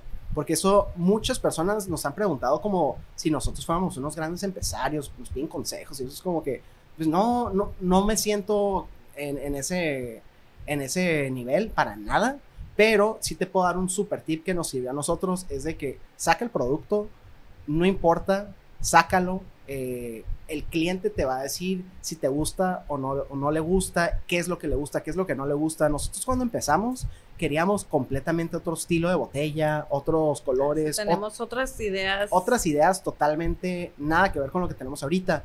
Y A la gente le gustó la botella. sí, a la gente, para empezar, les gustó esa forma de botella, O porque sea, es como tipo Sí. cerveza. Eh, nosotros nada más estábamos buscando que fuera vidrio y fuera vidrio color ámbar. Tiene que ser vidrio para que la fermentación sea neutra, no puede ser en plástico. Ok. Y tiene que ser color ámbar para protegerle los rayos UV. Sí. Entonces empezamos con esta, que era lo más fácil conseguir, pero queríamos otro estilo de botella. Eh, un cliente fue el que nos dijo, no cambien la botella, me gusta que puedo ir a una fiesta donde están pisteando y yo estar tomándome mi kombucha y siento que estoy pisteando, pero no estoy pisteando y la gente no me molesta, que por qué no estás pisteando y hasta llegan a preguntarme a qué sabe y como que esa botella es una buena introducción a una plática interesante. Sí. Y, Y nosotros, pues, bueno, bueno, está bien, y ya. pues más fácil estos envases que los envases bien raros que queríamos nosotros. Luego la etiqueta era completamente otra imagen, otra, nada que ver con lo, con lo que tenemos ahorita. Ujú. Y una amiga este, fue la que nos dijo como que, mira, tengo una, una empresa de branding, quiero ayudarles, veo un- mucho potencial en tu marca, pero está horrible tu marca. Entonces, dame la oportunidad de ayudarte y no me pagues, porque yo sé que te va a ir súper bien y más adelante van a salir trabajos y ahí sí, pues órale, ¿no? Qué, qué, sí. qué- qué perro, ¿no? Y al mismo tiempo, pues es la intriga de ver una botella así. Como, no sé si has visto, pues eh, también traje al, a Luis Oviedo de, de Electric, de Electric Coffee, Ajá, el Coffee Roasters, que ellos pues traen el café y luego también tienen los cold brews que están en botella, ajá. que parece como cheve. Y también es, está, es, les intriga a la gente qué, es, ¿no? ¿Qué trago es? O una vez me acuerdo que llegué ahí a la casa con mi mamá y, y yo que traía una botella de vidrio y, oscura y, y era, una, era un cold brew y son de bien cabrón. ¿Por qué estás, estás pisteando en el carro? Y ya te, te el imaginas, carro, te ¿no? imaginas la, la Maru, ¿no? De que shout out de mi mamá, pero le dije, no, Shout de out. que, este, no, es cold brew, pero también ese tipo de cosas, pues, es como que los introduces al mundo del kombucha y como dices, o sea, también los insurgentes o la gente que te, que te ayudó a, si tienes alguna pregunta de fermentación o cómo el proceso y te ayudan con las botellas y todo, también, pues la gente que está pisteando, pues también ve el kombucha y dice, oh, it's kind of interesting, ¿no? No, también hasta nuestro hijo, como te digo que le damos este, este kombucha y de repente por ahí sale una botella de cerveza en la casa y me dice que le dé. Y Ajá. yo, ay, no es. Ah, no, es que es como que. Pues eso es lo, eso es lo chingón, ¿no? Gracias. Eh, es, es algo muy diferente a lo que sabe Tijuana, al menos que si cruzaste la frontera, pues ves lo de kombucha o, o lo, de- lo que estás diciendo de los, de, de los abuelitos o abuelitas que hacen kombucha dentro de casa, pero pues hasta hoy en día, por eso pregunté al principio, "Ey, ¿qué es kombucha? ¿Cómo se hace? ¿Cuál es el proceso? Porque hay mucha gente que todavía no sabe, nomás lo toma y Ujú. "Ay, es es es- es súper este, saludable para tu cuerpo, pero la verdad no saben qué es. O dicen kombucha. Ah, ¿sí? Sí, eh, llegamos a la conclusión que en español no hay palabras que empiecen K-O, Ok. empiezan siempre C-A, eso, ese ruido. Entonces automáticamente Las- ven kombucha y lo dicen kombucha, Ok. que es como mi- nuestro pet peeve. Sí, Nos dicen la, la lingüística no nos está ayudando con el nombre, pero kombucha. Ah, bueno. No, Ahora- y- Lo, lo que a mí me intriga mucho es, ¿quién fue el primero en probar ese té fermentado hace dos mil años? O sea, ¿quién se le ocurrió ver ese té fermentándose y decir, hmm, ¿a qué tomar"? sabe? Y tomarlo. pues yo creo que es como que trial and error, literal, como ustedes estaban este, experimentando con cosas, pero antes, back in the day, donde no había tanta tecnología para hacer las cosas, era como que lo probabas y pues uno se moría, ¿no? lo probabas y Pues es como fue que, su ah, trial and error y Sí, hay gente que lo probaba y, One and y- done. ¿Y cuál es, cuál es esa movie? que es- hay un libro con el Emil Hirsch, que es la de el vato que se va al, al, al Into the bosque. wild. Ajá, Into the Wild. El vato que sobrevive de puras plantas, ¿no? Que está comiendo diferentes plantas y sabe, estu estudió todas las plantas y... Ujú. Spoiler alert. de que, pues, Spoiler. pero pues prueba una y... Y pues, no le ya. cae tan bien. Entonces yo creo que así fue... Ese es mi... mi A mí lo que me impacta es la imagen. Si pudieran como que ver cómo se fermenta el té, pues no es lo más bonito del mundo, se ve bien raro. Y como que la imagen de ver eso y decir, ok, deja probarlo, como que me causa mucho impacto pensar quién fue el primero, porque sabemos que hablan de kombucha hace más de 2000 años porque hay textos literatura. que- ajá, donde hablan específicamente de las propiedades del kombucha, de que Sí. te hace bien el estómago y eso, pero también hablan de cómo se ve, cómo sabe, que huele.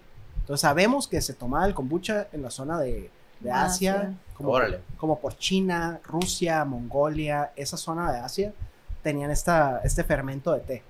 No, me imagino que también por el clima que he escuchado pues de Asia es más que nada un poquito más cálido y probablemente se fermentaba más rápido, entonces como que la gente lo probaba. y- Bien saludables allá. Bien saludable. ¿no? De hecho, algo, algo que me recordaste, he escuchado con el podcast con, con Joe Rogan, con ah, un vato que, que sí hizo un research de, creo que era cuando era Roma en, antes, en, no me acuerdo qué época, era como mil, 1400, 1500 o algo así, de que, de que dicen como el arte que se creó en esos tiempos de Michelangelo y todas esas ondas de que pintaban como que cosas bien, bien tripeadas y con dioses y niños, y ángeles y todas esas cosas que lo del trigo, antes que había trigo ahí en, en Italia y hubo como que una, algo como con, con hongos, pero hongos que, que, se les metió al trigo y se empezó, se les empezó a como que caer todo el trigo, pero estos hongos venían con,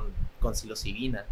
Y entonces a todo el trigo que cayó ahí, pues todo ese trigo se usaba para hacer, pues lo, lo, hacían alcohol, o sea, como cerveza o otro tipo de cosas, pero cerveza con un volumen mucho más bajo, creo que era 1 o 2% de alcohol, y pues eso es lo que tomaban antes, y de que pues todo esto que estaba fermentado con hongos y psilocibina y, y estaban todo el mundo pues tripeando, pues alucinando, y al mismo tiempo que todo el mundo como que empezó como que la era de, de se podía decir, de enlightenment, ándale, renaissance, empezaron así como que pensar más fuera, outside the box, empezaron a crear ese tipo de pinturas y todo ese tipo de cosas, y literal tienen ahí que trajeron como que, eh, como que las cosas, los materiales que encuentran como fósiles, pero pues encontraron de, esos, de ese tiempo y estudiaron que realmente sí ese tipo de cosas, como que hasta antes de eso también hasta hongos con psilocibina de que con la gente pues les llegó, ¿no? Pues muy interesante la historia de la humanidad y cómo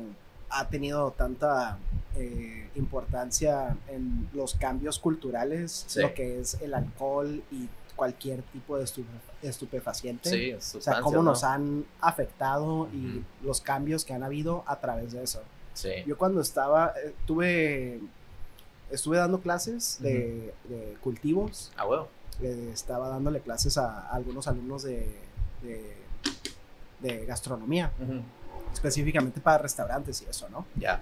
Eh, y como que la primer clase siempre les doy como la base de cómo empieza la cultura de, la humanidad, o sea, cómo empieza la gente dejar de estar de hunter-gatherer, de nómadas, y se asientan en espacios y civilizaciones, y empieza la escritura, y empieza la matemática y empieza pues la civilización que conocemos hoy en día.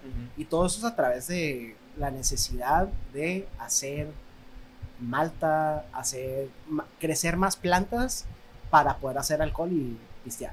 Wow. O sea, para eso lo hicieron todo. O sea, el, primer, el primer este, documento escrito, el más viejo que tenemos, es el Código de Hammurabi. El Código de Hammurabi nos enseñaron en, en Derecho que es el primer escrito legal, habla de, las leyes y todo esto, y los abogados se paran el cuello de que, wow, o sea, lo primero que hay escrito habla de leyes, nosotros somos los primeros. Sí, pero esas leyes hablan de agricultura, porque ya existe una necesidad de escribir, de, llevar una cuenta, de, de estar observando las diferentes estaciones del año para poder cultivar más. ¿Para qué? Pasando información para, para poder hacer cerveza, o sea, para poder pistear. Porque la gente le gustó pistear y es más fácil eh, conseguir, pues, o guardar o tomar alcohol que conseguir agua potable en esos tiempos. Entonces, todo, todo, todo, todo empieza de... Conecta. Sí. Hasta ahí. O sea, empieza de la necesidad esa de, de hacer más más cultivo para hacer más, más peda. Sí, pues básicamente ellos estaban tomando notas para, para hacer una mejor versión de lo que estaban haciendo con los cultivos. Pero literal, pues como ves, orden, o sea, como ley, o sea, hay ley, hay estructura. Ajá. Todos dicen es como que, ah, es derecho, ¿no? Y es como que hay pero es como que el vato pues quería organizar sus ideas, pues no nomás aquí. Sí, porque ¿qué pasa, ¿qué pasa cuando yo estoy creciendo hectáreas y hectáreas de, una planta y al lado de mí estás tú creciendo otra planta y se empiezan a mezclar unas con otras de quién es ese territorio, cómo lo delimitamos. Como uno, ya para todo, como cuando juegas uno, que antes de empezar tienes que establecer tus reglas. Sí, siempre tenemos que poner house rules. como uno como nosotros. De que No, como vamos el bien, bien deep. juego de cartas. Ya, ya, ya. Uno. Sí. Y también en el uno se, se crean, pues, empezar de que risas y todo, se crean, empiezan a crear enemigos, ¿no? De Ah, que, sí. pues, cam- porque cambian las reglas. Es que o- así no es, y no. Sí. Y en las Tener- cuatro. Ah, Ah, huevo, más no, dos, seis. No, pero pues, y qué, qué interesante, ¿no? Que, o o sea, detrás de, de este emprendimiento, o sea, ya sabías un poquito más de lo que es, o sea, agricultura, eh, todo el negocio, esto detrás de, de pues, cómo, cómo hacer negocio detrás de las plantas, ¿no? Y estudiar también las plantas, y tú estando, pues, ya muchos años en, un- en una organización también se requiere de tener consistencia y que, que seas leal y que pues o sea, sepas que en, un lugar si, si a ti te nutre y te, te, te da felicidad, pues ¿por, por te vas a otro lugar, ¿no? ¿Sabes cómo? Y eso es como que también entre equipos que veías, no sé, en un equipo gigante que es Disney y, y ¿cómo se llaman en Disney? Los Frontiers o ¿cómo se llaman? Los Imagineers, ¿no? Los que trabajan ahí también, o sea, también es un proceso así como que increíble. Eh, un compa mío, estábamos manejando Ensenada el fin pasado y me contó también que, que alguien se está desmayando en Disney y que los llevan a un hospital ahí, eh, porque creo que tuvo un golpe de calor, pero que tienen un hospital así súper bonito en Disney y que los, los dicen que si se sienten muy mal, que mejor que se salgan del parque y luego les, re- les, les reembolsan. Les dan, ajá, les dan otro boleto Sí. para en dos años, creo que les dan de... de- No, no sé, pero sí me acuerdo, una vez fui con mi mamá, íbamos caminando así en Disney, y de repente un señor así que iba caminando se cae, y no duraron ni dos minutos y ya habían puesto como una bardita. O sea, para que alejaran eso de todo lo demás, para que pues, no se viera, porque obviamente Ajá. si vas a Disney no quieres Pues es una pensar en esas cosas que tratas de olvidarte cuando vas ahí. Sí, pues es- son recuerdos bonitos siempre y es como que pues si está pasando algo en chinga todo el mundo llega y es como que pues ese es el, la hermandad o pues el equipo que se, que se hace, ¿no? En trabajar con, con Disney, pero pues qué, qué chingón que, que empezaron y, Mm. y siguen haciéndolo. Oigan, y algo que, no sé, algún evento que vivieron al principio o en medio de este negocio que dijeron como que chale, de que aquí ya es como que es hora de tirar la toalla o nunca tuvieron algún tipo de ese pensamiento. Tuvimos dos. El primero era pues, bastante, bastante temprano en, en, el- en cuanto la empresa. eh, Ujú. Teníamos una compañía de distribución que se acercó a nosotros y nos ofreció pues, distribuir el producto. Obviamente se quedan con una parte, Sí. pero Ustedes nosotros encárguense de hacerlo, nosotros lo Sí. vendemos, no se preocupen por nos vendieron una idea buenísima, ¿no? O sea, ustedes háganlo, nosotros lo repartimos, todos hacen lana y no tenemos que dedicarnos a otra cosa. Estaba súper bien al principio.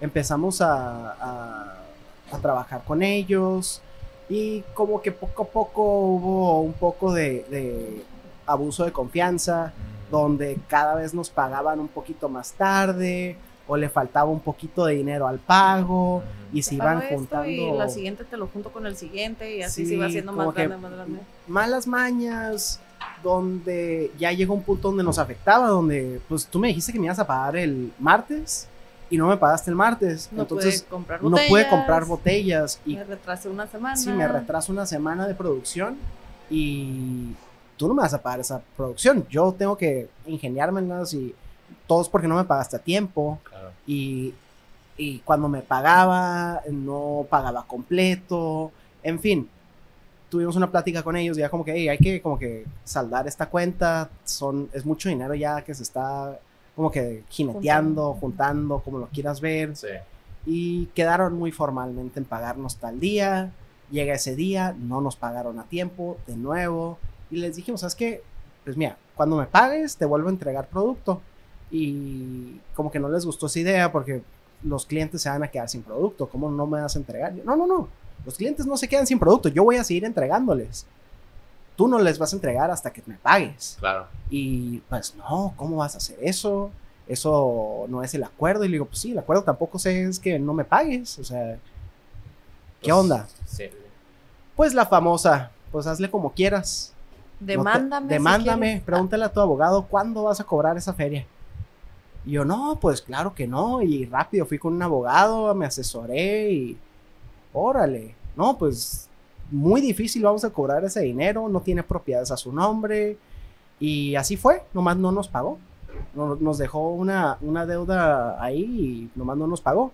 Eso para nosotros era como que pues, todo el dinero que tenemos invertido. Claro. ¿Cómo le vamos a hacer? O sea, todo ese dinero que nos le invertimos, nomás no nos lo pagó, más el tiempo que perdimos en producción, más todo se fue acumulando y nos acabábamos de mudar oficialmente de... A la bodega más grande. Sí, a la bodega, o sea, ya un, un local rentado, Sí. ya en forma, ¿no? Acabamos de mudarnos ahí, acabamos de pagar todo el, el depósito, la primera renta, toda la mudanza, el tiempo que no produces porque estás haciendo mudanza. Se nos juntó todo y aparte teníamos la boda, ya nos casamos. Entonces, Ese todo- año no hubo arbolito de es- Navidad. Ese, año me acuerdo. Literal, no había dinero para Sí, el no había dinero para el Navidad. arbolito. Me acuerdo que se me ocurrió agarrar unas lucecitas de Navidad y con tape las Ah, puse en sí, forma de arbolito contra la pared. Porque bien cute, me hizo mi arbolito de Navidad de luces. Pues te te administró de alguna manera u otra eh, buscando, Sí. buscando pues soluciones. ¿no? Esa fue Sí. la primera. Eh, más adelante, esa sí, la verdad, si nos hubiera pasado recientemente, o sea, ahora que hacemos números mucho más grandes de producción, Sí. no, no, no sé cómo lo hiciéramos. Es, en ese tiempo se nos hacía un, un mundo de, de producción, pero no, realmente no era tanto y nos salvamos por eso. Sí. Y la segunda, tuvimos un, un problema con este, con, ¿cómo se llama? Con el gobierno del estado, de que nos faltaba X permiso de producción. Clásica, la clásica, ¿no? Claro, Burocracia. claro. Y por asesorarnos mal y querer ir con otra persona que nos iba a hacer el favor, esto, el otro, duramos... No vuelvo a hacer eso jamás. Sí, duramos casi tres semanas cerrados. Sí, eso es lo peor, como parar producción es lo peor. Porque tres semanas cerrados donde no podemos hacer nada, donde todo el producto está atorado ahí, y por seguirle la onda a alguien que dice que nos asesoró, y por no hacer las cosas bien. O sea, ya cuando dimos luz como que ah, tenemos que nomás ir y pagar lo que se tiene que y pagar ya. y ya, olvídate, Sí, olvídate. sí, sí.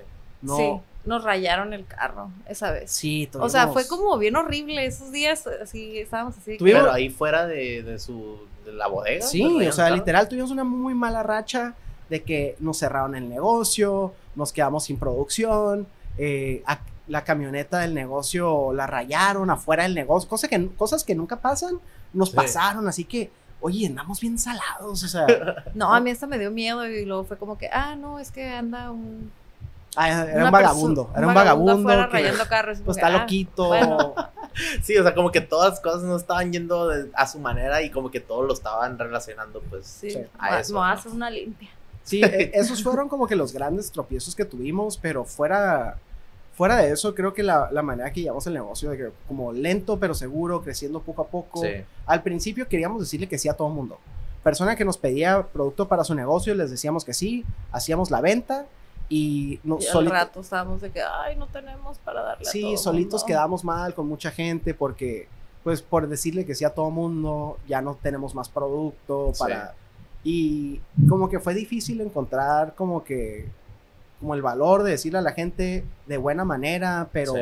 pero firme. Ujú. Como que no es de que me caes mal, no, quiero- no es que no quiera vender tu negocio, es de que necesito cuidar mi negocio primero y hacer las cosas bien primero para poder empezar a ofrecer cosas. Exacto. Y la gente como que no lo entiende a veces, piensa que somos una, una empresa gigante que nomás está tirando y tirando productos y como si fuera nada. Sí. Y a veces la gente como que no entiende, como que no es de que no te quiera vender, es de que físicamente no hay producto, te quiero atender cuando tenga la capacidad Sí, no, de son, quedarte bien. no son Coca-Cola, sí, básicamente. Sí, o sea, yo no sé qué tanto proceso sea hacer Coca-Cola, pero no es, no es tan fácil hacer la kombucha en, en el tiempo, en la manera que la hacemos.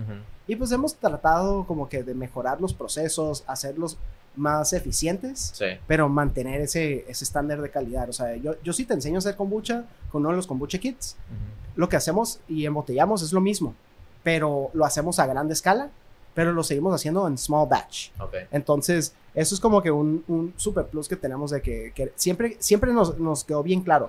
Queremos hacer un producto que es como casero, pero fácil y accesible y lo pueda comprar y yo te enseño cómo hacerlo. O sea, no, de nuevo, no te quiero esconder el proceso, quiero que veas el proceso para que veas como que, oh, esto es de verdad, o sea, aprecias el proceso. Cuando empezamos a vender los kits, fue lo que mucha gente nos comentó, como que, hey, le estás enseñando a la gente, te van a robar la idea, y como que, no, esta no es nuestra idea, esto es nuestra versión, o sea, si yo hago limonada y tú haces limonada y ella hace limonada y todo el mundo hace su propia versión de limonada, todos nos va a salir diferente. Tal vez yo uso limón amarillo, tú usas limón eh, verde, tal vez ella usa una combinación de limones, alguien más usa un, diferente producto, o sea, diferentes azúcares, todo eso va a cambiar, pero... Es la manera que, lo vendes. Sí, es la, es la manera y, como que, lo no, haces. No tenerle miedo a, explorar y, darle, darle el conocimiento a la gente porque todos crecemos, o sea, vamos, a, vamos a impulsar el, el mercado más y más entre más gente sabe sobre calidad y todo eso. O sea, productos como cerveza, productos como café, que antes pues tomábamos cualquier cosa. Ahora pues ya, o sea, la calidad de estos productos han, subido bastante. Ya cambia todo. Porque la gente sabe más. Y exige ah, más. pues gracias a... Pues gracias a esto, ¿no? De que, pues este kit de que literal todo lo googleas y todo las research y todo te vas a YouTube y cómo lo hace esta persona y cómo lo hace acá entonces, pues sí, todo, todo, todo cambia, ¿no? Y también todo se va trascendiendo a otro movimiento y tienes que estar como que up to date para todo ese tipo de cosas, ¿no? Redes sociales, eh, como la manera que vendes, las relaciones que haces. Al principio, pues dices sí a todo porque pues eres nuevo en todo. Entonces, como que jalas a todo, ¿no? Jaladores, no, güey, es que antes no éramos nada, nomás lo hacíamos de cura. Nos invitaban a, a, X evento súper lejos y, ah, Simón, vamos y nos parábamos, no sé, 12 horas en el sol por estar ahí. Sí. Y pues poco a poco te vas dando cuenta como que, ah, mira, hay cosas que valen la pena hacer, hay cosas que tienes que, pues no sé, valorar tu tiempo, tu energía y ver, eh, me conviene esto, eh, no sé, creo que lo que más hemos hecho como cambios en nuestro negocio, lo que más nos ha ayudado es lo que te mencionaba hace rato, de que nos juntamos y hacemos nuestro, nuestro plan corto, medio, largo plazo. Y apuntábamos nuestras metas y retomábamos el tema cada cierto tiempo para ver, ok, estamos haciéndolo bien, estamos siguiendo el plan, porque eso nos pasó como que estar trabajando sin ningún sentido y no, no es de que nos iba mal, es de que no estábamos avanzando, pero sí estábamos trabajando. Entonces estábamos working hard, pero not, working smart. Y ya cuando empezamos a hacer esos, esas metas de corto, medio, largo plazo, apuntarlas, porque una cosa es platicarlas y bien curada y tenemos una idea y platicamos y suave. ponerle fecha. Sí, pero ponerle, ponerlo en papel, escribirlo, poner esa intención y ponerle la fecha y, hold yourself accountable de, ok, esto lo dije que lo iba a completar en un mes o mes y medio y todavía no lo he completado. Pues no me voy a regañar, no me voy a pegar, o sea, no, pero hay que echarle más ganas a hacer esto más rápido. Y van saliendo los pendientes más rápido, vas encontrando un camino, pero por un ratito no lo hacíamos así. Y órale, se nos fueron no sé cuántos meses y estamos en exactamente el mismo lugar que hace otros meses. No dejamos de vender, seguimos vendiendo, pero no avanzamos como negocio. Y pues todo el chiste del negocio es avanzarlo y crecerlo y crecerlo y crecerlo. Eh, a, a, diferencia, o sea, veo muchas cosas como de emprendedores específicamente startups. Y veo como que la onda de los startups se me hace bien interesante como empiezan un negocio y lo venden. Y empiezan otro negocio y lo venden. Y como que esa es la onda de ser em, emprendedor hasta cierto, en cierto, en cierta manera como los startups. Yo no me imagino vender este negocio. O sea, esto es algo que queremos crecer y como que algún día heredarlo. O sea, crecer en un negocio grande. O sea, es como que le tenemos ese amor, como que no me imagino cómo, cómo lo vamos a vender. Sí, no, y, me acuerdo perfectamente cuando subiste la story de, tu bebito, el, primogénito, de que le pusiste una coronita y le hiciste story de que el heredero de Carlos Kombucha. el imperio de Kombucha. me cae la risa porque la neta, pues, o sea, te das cuenta como que, pues, agarrando cura, pero realmente sí, o sea, desde el principio le estás, estás, le estás dando el producto y les, está gustando y así van a crecer y vas a decir si e, ellos son su, su mayor motivación y al mismo tiempo, o sea, todo el proceso que empezaron desde que empezó su relación hasta ahorita que ya están casados y ya tienen dos hijos. Y felicidades de eso. Y la neta, o sea, no, no, es, un, no es una trayectoria fácil. O sea, No, para nada. al principio, pues también crear dos niños y luego también tener un negocio. Pero al mismo tiempo hacerlo juntos es muy Sí, importante. Ya ¿no? quiero que crezca un poquito más para que le enseñemos cómo hacer A embotellar, ¿no? Sí. Ah, cerrar- ¿cierto? Mínimo a cerrar las botellas o etiquetar. Ah, Pero creo que nuestro primer como momento, ajá, como que, ok, creo que ya estamos entendiendo por dónde va el tema de negocio. Ujú, Un día estábamos en un Oxxo Ya. y ahí en la caja agarré un- uno de esos dulces de peso, esos feos que, no sé, y me le quedé viendo y me quedé pensando, este, el dueño de esta marca de dulces de un peso, está haciendo más lana que nosotros. Objetivamente tenemos un mejor producto, procesos, todo lo que tú quieras. Pero esta persona hace más lana que nosotros simplemente porque tiene una mejor cadena de distribución. Él sabe cómo llevar ese producto de punto A a punto B, C, D, E. ah, sí, F. porque ¿cuántos Oxxos hay? O sea, imagínate llenar todos esos Oxxos. Imagínate llenar todo ese, ese canal de distribución. Ah, y luego Entonces- esperarte a que te paguen, ¿no? Sí, Sí, fue en el Boulevard está un Ox aquí, está como a cuatro cuadras otro Oxxo. Sí, pero la logística de cómo haces llegar tu producto a todos esos lugares fue como cuando nos, como que cayó el 20, como, ok, somos una empresa de kombucha, pero más que una empresa de kombucha, necesitamos ser una em- empresa que sabe la logística de distribución y convertir nuestro producto muy bueno. O sea, puedes tener el mejor producto del mundo, pero si no puede llegar de tu negocio a la puerta del cliente o al negocio donde lo quieres vender, pues no te sirve de nada tener el mejor producto del mundo. Claro. Y fue cuando empezamos como a cambiar un poquito la perspectiva de, ok, estamos haciendo un producto muy bueno, la calidad, sí, sí, sí, sí, sí. Todo eso, sí. Pero realmente cambiar la mentalidad como que, ok, somos una empresa de distribución, no somos una empresa de, de nada más hacer kombucha. Y mi rol como, como, como, no sé, dueño, no es nada más hacer la kombucha, es como que físicamente cómo hago que llegue a todos esos lugares. Y comprar una camionetita y hacer esa ruta de entregas Sí. y encontrar a qué hora, cómo moverlo, cuánto tiempo. O sea, eso, eso ha sido como nuestro, nuestro breakthrough Claro. más grande que hemos tenido porque fue cuando, ok, vamos a empezar a entregar a todos estos lugares, vamos a, a, a- a empezar a cubrir todo el estado. Ahorita, gracias a Dios, ya, ya estamos en todas las ciudades de Baja California. Estamos creciendo, vemos unos proyectos que tenemos eh, a corto, a medio plazo y si nos va bien, algún día poder, no sé, vender hasta del otro lado de la frontera. O sea, eso Wow. sería increíble para nosotros, poder vender kombucha mexicana en California. O sea, seremos la primer, mer- la primer marca Sí. en hacer eso y se me hacen buenas, buenas metas de tener porque igual, si no lo hacemos, estamos apuntándole a algo, o sea, va... Claro. Tener metas. Sí, es que tener metas, o sea, Hay gente que nomás se, se, se mete a la, a la rueda de hámster a seguir chambeando, seguir chambeando, pero nunca sale de eso y tomarse un break y, y ver para dónde está girando esto. De que, a ver, espérate, hay que poner los pies en la tierra porque hay veces que. Y algo que noté mucho, mucho de lo que me está diciendo, el, el reinvertir las cosas. O sea, hay mucha gente que luego, luego le cae una lana y, ay, güey, nunca he tenido esta lana o tanta cantidad, vámonos de viaje. O hay que comprarnos, me quiero comprar esos Jordans. O me Sí. quiero comprar ese tipo de material que normalmente, pues, o sea, no, no recibes nada a cambio, nomás lo, lo compras y está ahí. Sí, Y ahí Es nomás el, el ego, ¿no? Pero o sea, si tú quieres reinvertir y quieres crecer más como compañía y conocerte, hacerte más conocer en, en el área local, Tijuana, Ensenada, Rosarito, y hasta bajar más, o sea, pues, es básicamente eso. acabas de mencionar algo que también como que nos costó un poquito de trabajo, como que reconocer el ego y decir, ¿sabes qué? Ni modo. Cuando tuvimos estos problemas que te estaba mencionando, pues económicamente nos, nos pusimos un- una soga al cuello y nos estábamos ahorcando horrible como empresa.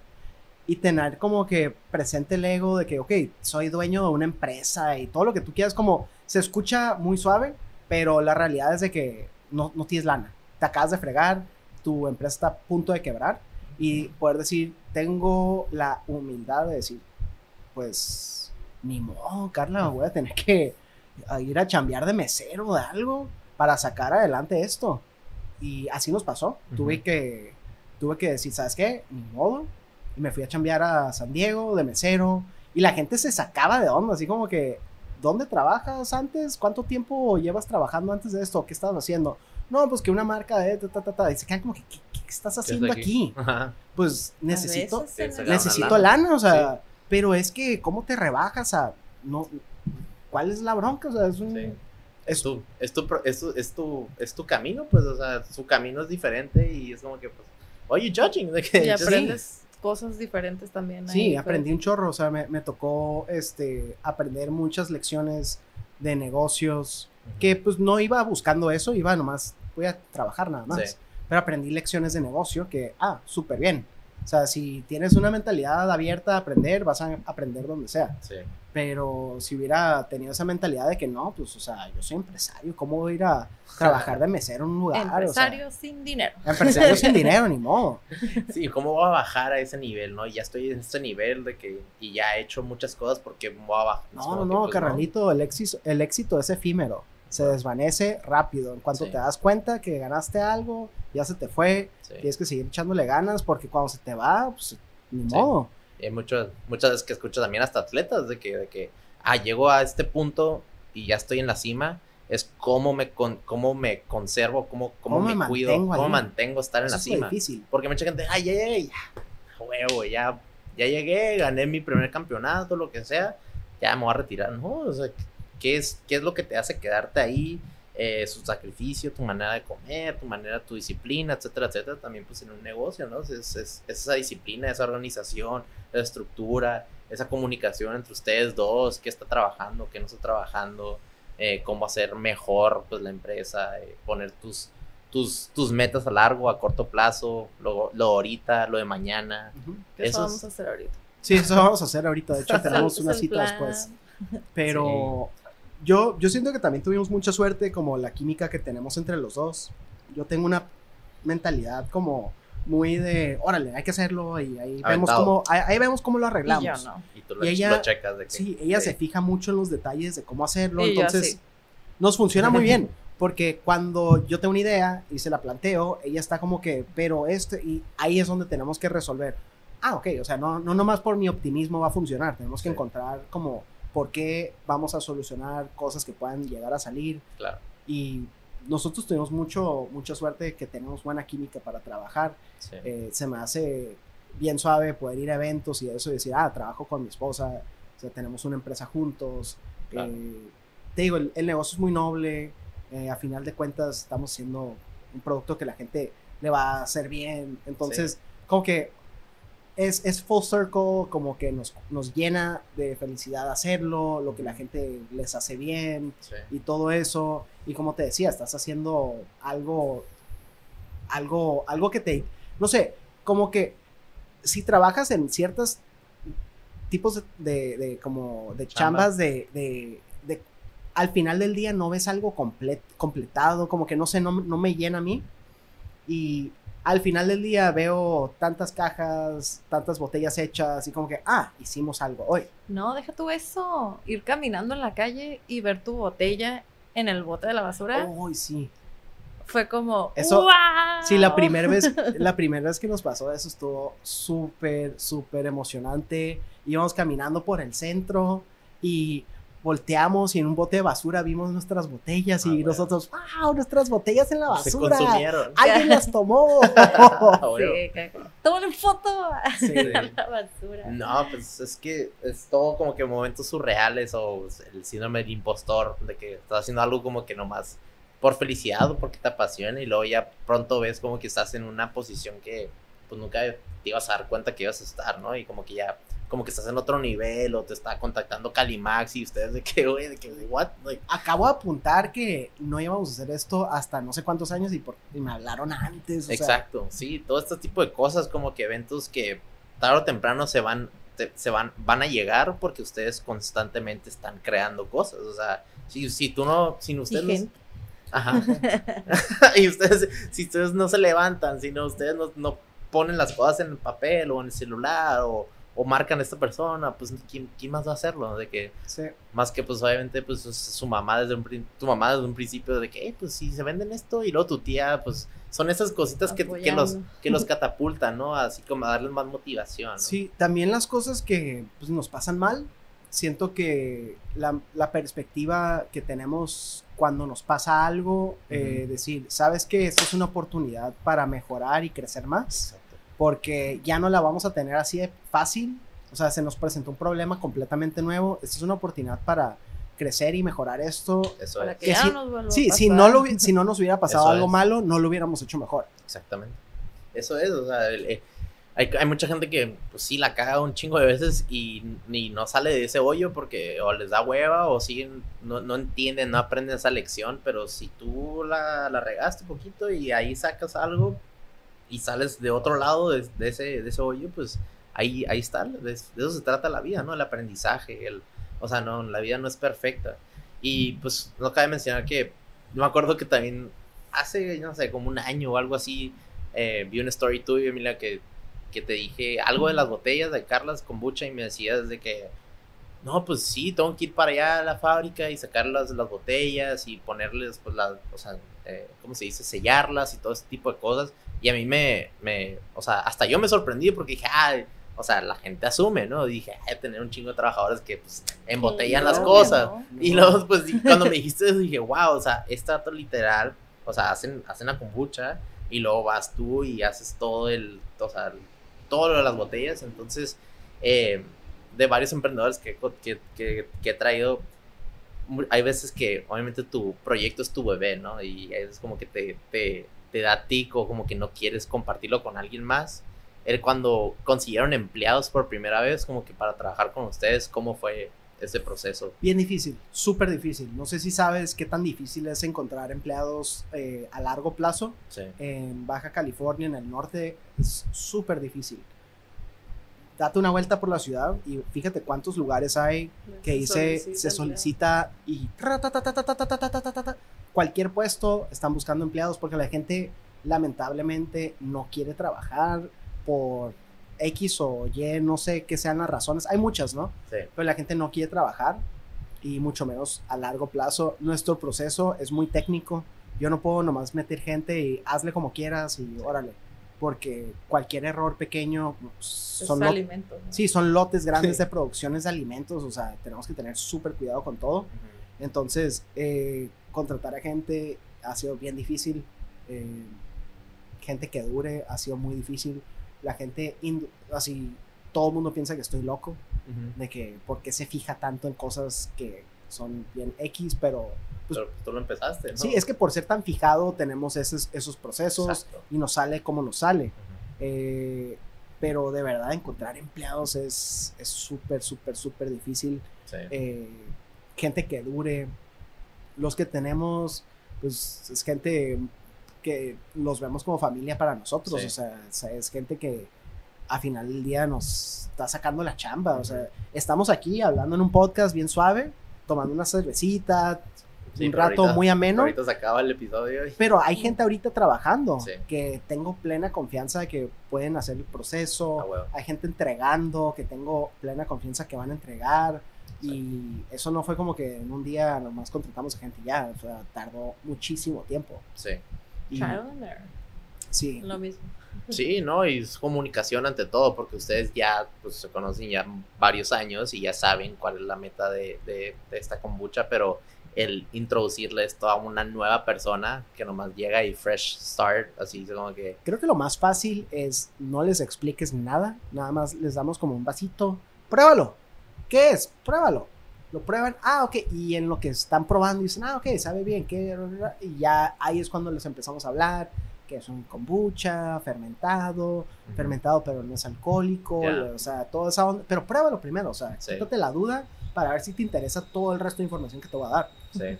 No, pues es, es todo un proceso y la verdad, este, pues sí requiere mucho tiempo, mucho esfuerzo, mucho sacrificio y al mismo tiempo pues levantarse cada mañana y decir, hey, la neta, pues, o sea, pues tenían unas chambas antes de esto y luego después de esto, pero como dices tú, humildemente dices, hey, la neta, hay veces que tuve que No. buscar chamba en San Diego y Sí. pues, fui a hacer un rato y saqué una lana por ahí porque pues el ingreso también necesitas agarrar más ingreso para crear tanto este bebé que ya es, se puede decir un monstruo en pues cuántos ya años llevan cuatro Sí. digo cinco Como negocio, vamos a cumplir seis. seis ya Sí, como negocio. Sí. Entonces, sí, empezar y seguir durante todos esos años, digo, se nos hizo súper rápido, pero Sí. ha sido, Sí, va rápido. sí, ha sido bien interesante, te digo, todo el proceso, Sí. eh, todo lo que hemos aprendido y pues sí siento que tenemos mucho por crecer todavía. Sí. Eh, pero la verdad, bien divertido, bien Qué divertido. Yo no me imagino trabajando de otra cosa. Todo lo que hemos vivido y todo lo que hemos aprendido nos trajo a este momento y de alguna manera u otra nos preparó para un... O sea, ¿cómo, cómo hubiera estado tu reacción si te hubiera explicado hace 10 años, hey, Dani, voy a hacer una marca de kombucha, voy a preparar este alimento, o sea, que me has dicho como que, ¿qué? ¿De dónde? O sea, ¿por qué? Sí. ¿Cómo? O sea, no, no, no tiene sentido lo que hicimos, Sí. pero, Pero aquí funcionó. está. Aquí está, aquí está, funcionó. No, y pues, o sea, pues, Aquí ah, en mi caso es totalmente diferente, nomás soy yo en esto, va, en la opinión, pero pues por mi hermano que tenía lo, eso del kombucha en la casa y tú y mi hermano pues fueron grandes amigos en la en la prepa y también en la secundaria y como que tienen la misma mentalidad en ese aspecto de crear locos, cosas ¿no? porque también él, él estudió agrobusiness en Ujú. Cal Poly, no sé si te acuerdas que Sí, he, cotorrear con él. he cotorreado con él sobre, sobre eso, Sí. me ha enseñado bastantes cosas él Sí. también. No, y la neta, pues ah, está chingón que, que, que hemos estado en contacto, o sea, nomás en redes sociales, o sea, digo, de vez en cuando te va en la calle o en un restaurante o algo, pero pues estuvo muy, muy perro que, que puedas venir, puedan venir y compartir un poquito de, de su historia y la neta se los agradezco porque pues como me estaba diciendo este cuando te dije que si podías venir pues está difícil porque pues ya teniendo dos hijos ese, aparte de tener un negocio es, es Se su complica. tiempo su tiempo se complica mucho y, y la neta, pues para tener unas dos horas de su tiempo está chingón porque pues también gente que está escuchando esto a lo mejor tiene una idea que está súper descabellada o idea como de Einstein o algo que quieren hacer y dicen, no, ¿qué va a pensar la gente? O, o porque, por, pues, a mí sí me gusta, pero ¿qué van a decir los otros de esto? Y, o sea, e- ese tipo de cosas como que me gusta quitarlas, quitar esos estigmas o quitar esos estereotipos y al, al, al traer a gente aquí al podcast que, que no, pues ni el año llevo, pero, o sea, quiero crear ese, como que, esa conexión entre la gente aquí local, este, pues está, está muy chingón que, que puedan decir humildemente todo lo que han hecho y, y no, no aparentar cosas y decir, ay, no, es que no, no te A mí- vamos a decir esto. A mí lo que más me contar". gustaría que la gente sepa es que está mucho más, este... Yo, yo lo que le explicaba a la gente cuando, cuando me dedicaba a lo de agricultura, Sí. me, me hacían preguntas de que, ¿cómo puedo crecer tal planta? No, es que en mi casa hay sombra, o pega, la, pega sol, o no, nada más hay media hora. Me, me- me salían con tantos, tantos, Paros. tantos paros, y les decía siempre como que vas a tener más probabilidad de que funcione Sí, si lo haces a que si no lo haces. Sí. Si, lo, si no lo haces, 100% no va a funcionar. Pero si lo intentas, tienes más probabilidades. sí, Entonces, estás apostándote a ti mismo. that's true. Yo quiero ganar y yo quiero apostarme a mí mismo que gane. Sí, ¿Cuál es el problema si no gano? O sea, sí. hay- é- échale, échale ese esfuerzo y te digo, más probabilidades de ganar, así lo haces, así no lo haces. sí. Y Y pues gracias por invitarnos porque también Claro. nos motiva. Sí, Sí, no, y es lo que es literal, esa iba a ser mi próxima pregunta, ¿cu- ¿qué mensaje tienes para la gente que quiere emprender? Y es hacerlo, lanzarte, Do it. porque, porque hay veces que la piensas mucho y, y cuando yo también inicié el podcast dije, ¿quién, quién chingado va a escuchar esto? De que, o sea, me mama platicar, me va a conectar con gente y cotorrear y a lo mejor estoy en un café o estoy en una peda, una carne asada y digo, güey, o sea, me están contando algo que tienen un negocio o que emprendieron o una historia súper peculiar en la frontera, porque en la frontera es como que tenemos pues obviamente eh, influencias de San Diego, influencias de Estados Unidos, influencias de México y aquí es como que un shock cultural y es como que inmersivo en el aspecto que pues hay, hay demasiadas cosas que están pasando y hay veces que ni nos damos cuenta, ¿no? Entonces pues traer a, a gente es como que algo que me nutre a mí y pues también los nutre a ustedes que a lo mejor en retrospectiva hablan y como que se escuchan y dicen, ay, o sea, está perro todo el trayecto que hemos avanzado y cómo empezamos y ahorita lo que están haciendo y la verdad pues yo puedo poner pues vaya lana en que la neta sí van a expandirse más de el área de baja y o sea llegar hasta México y como dices tú tener pues estas metas a largo plazo de que a lo mejor hasta en San Diego, en Estados Unidos, o sea, you never know, hasta que lo hagas, ¿no? Es el, el lanzarte. Y luego ya después como tirarte paracaídas y ahí te, te las A ideas. Ahí te las ideas cómo caes o cómo abres el, el paracaídas. Y, pero eso, es- eso es lo perro, ¿no? Es lo, lo chingón de la vida porque aquí nomás estamos un momento y you never know. Pues mañana es otro día y tocando madera, pues no pasa nada. A seguir creando, a seguir innovando y este, la neta, está, está chingón lo que hacen. Y ahorita en futuros proyectos, algo, no sé, que se, se pueda saber o, o, o seguir nomás, pues expandiendo el. En cuanto a futuros proyectos, nos, nos interesan varias cositas, ¿no?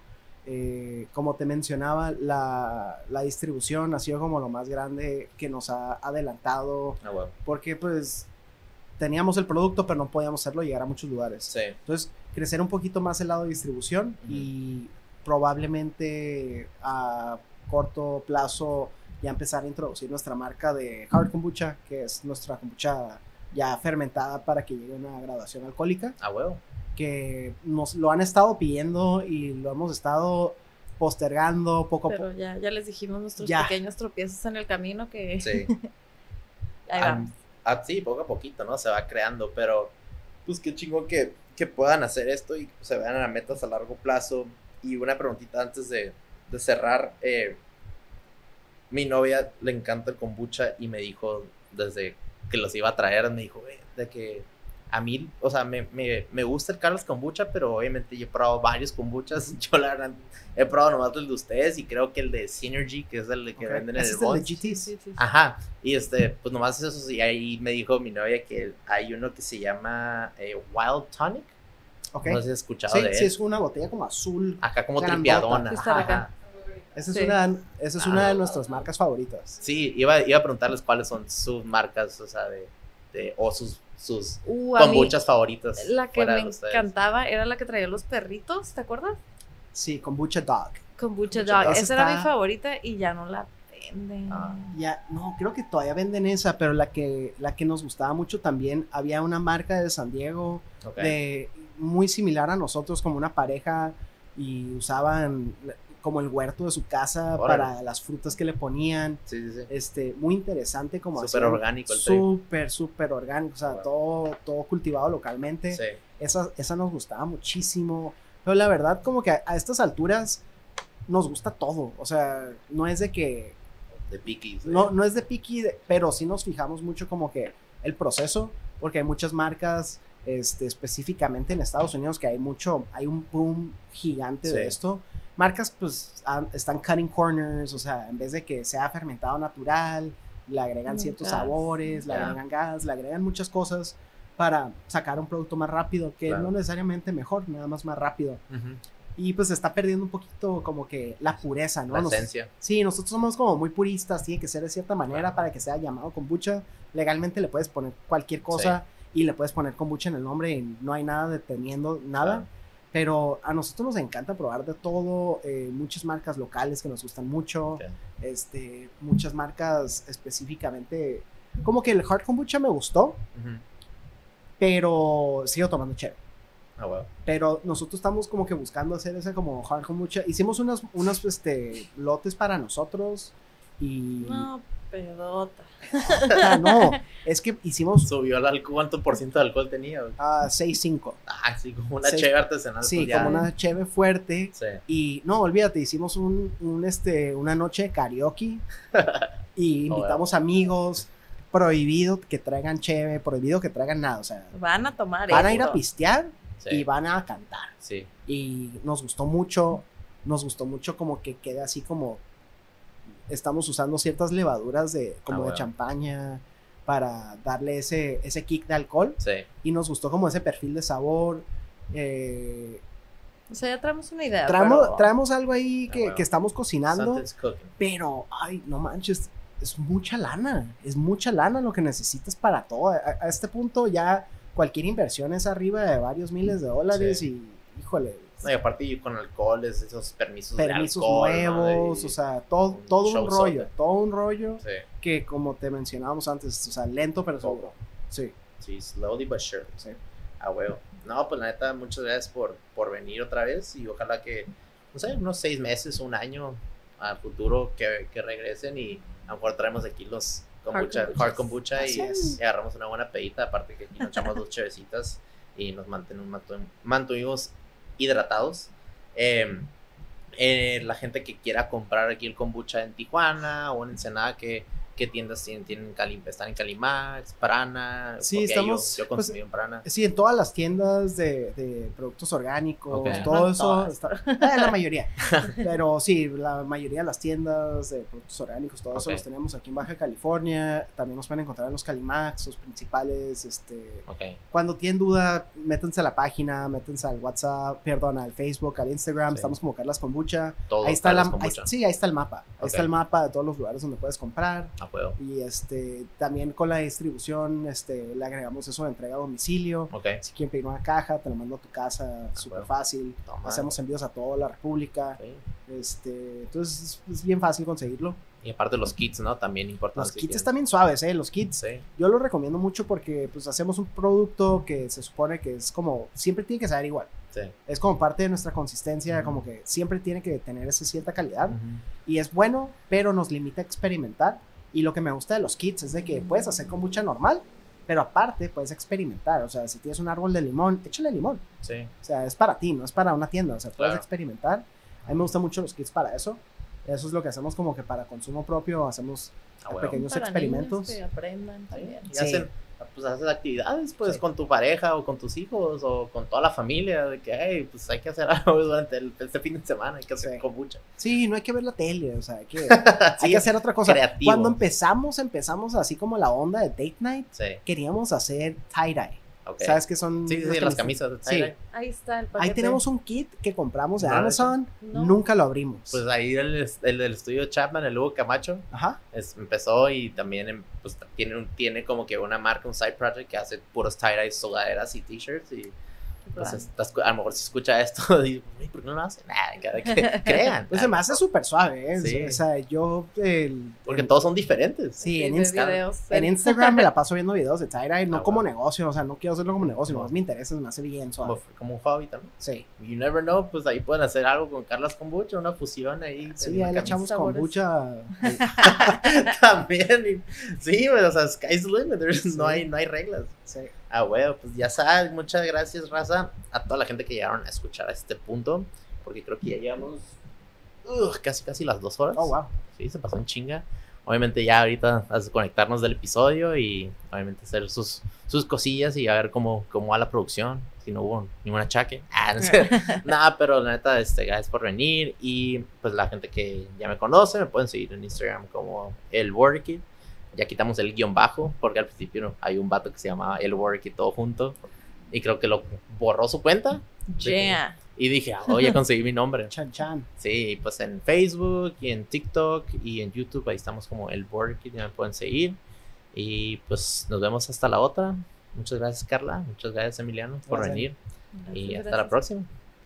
Peace. Later.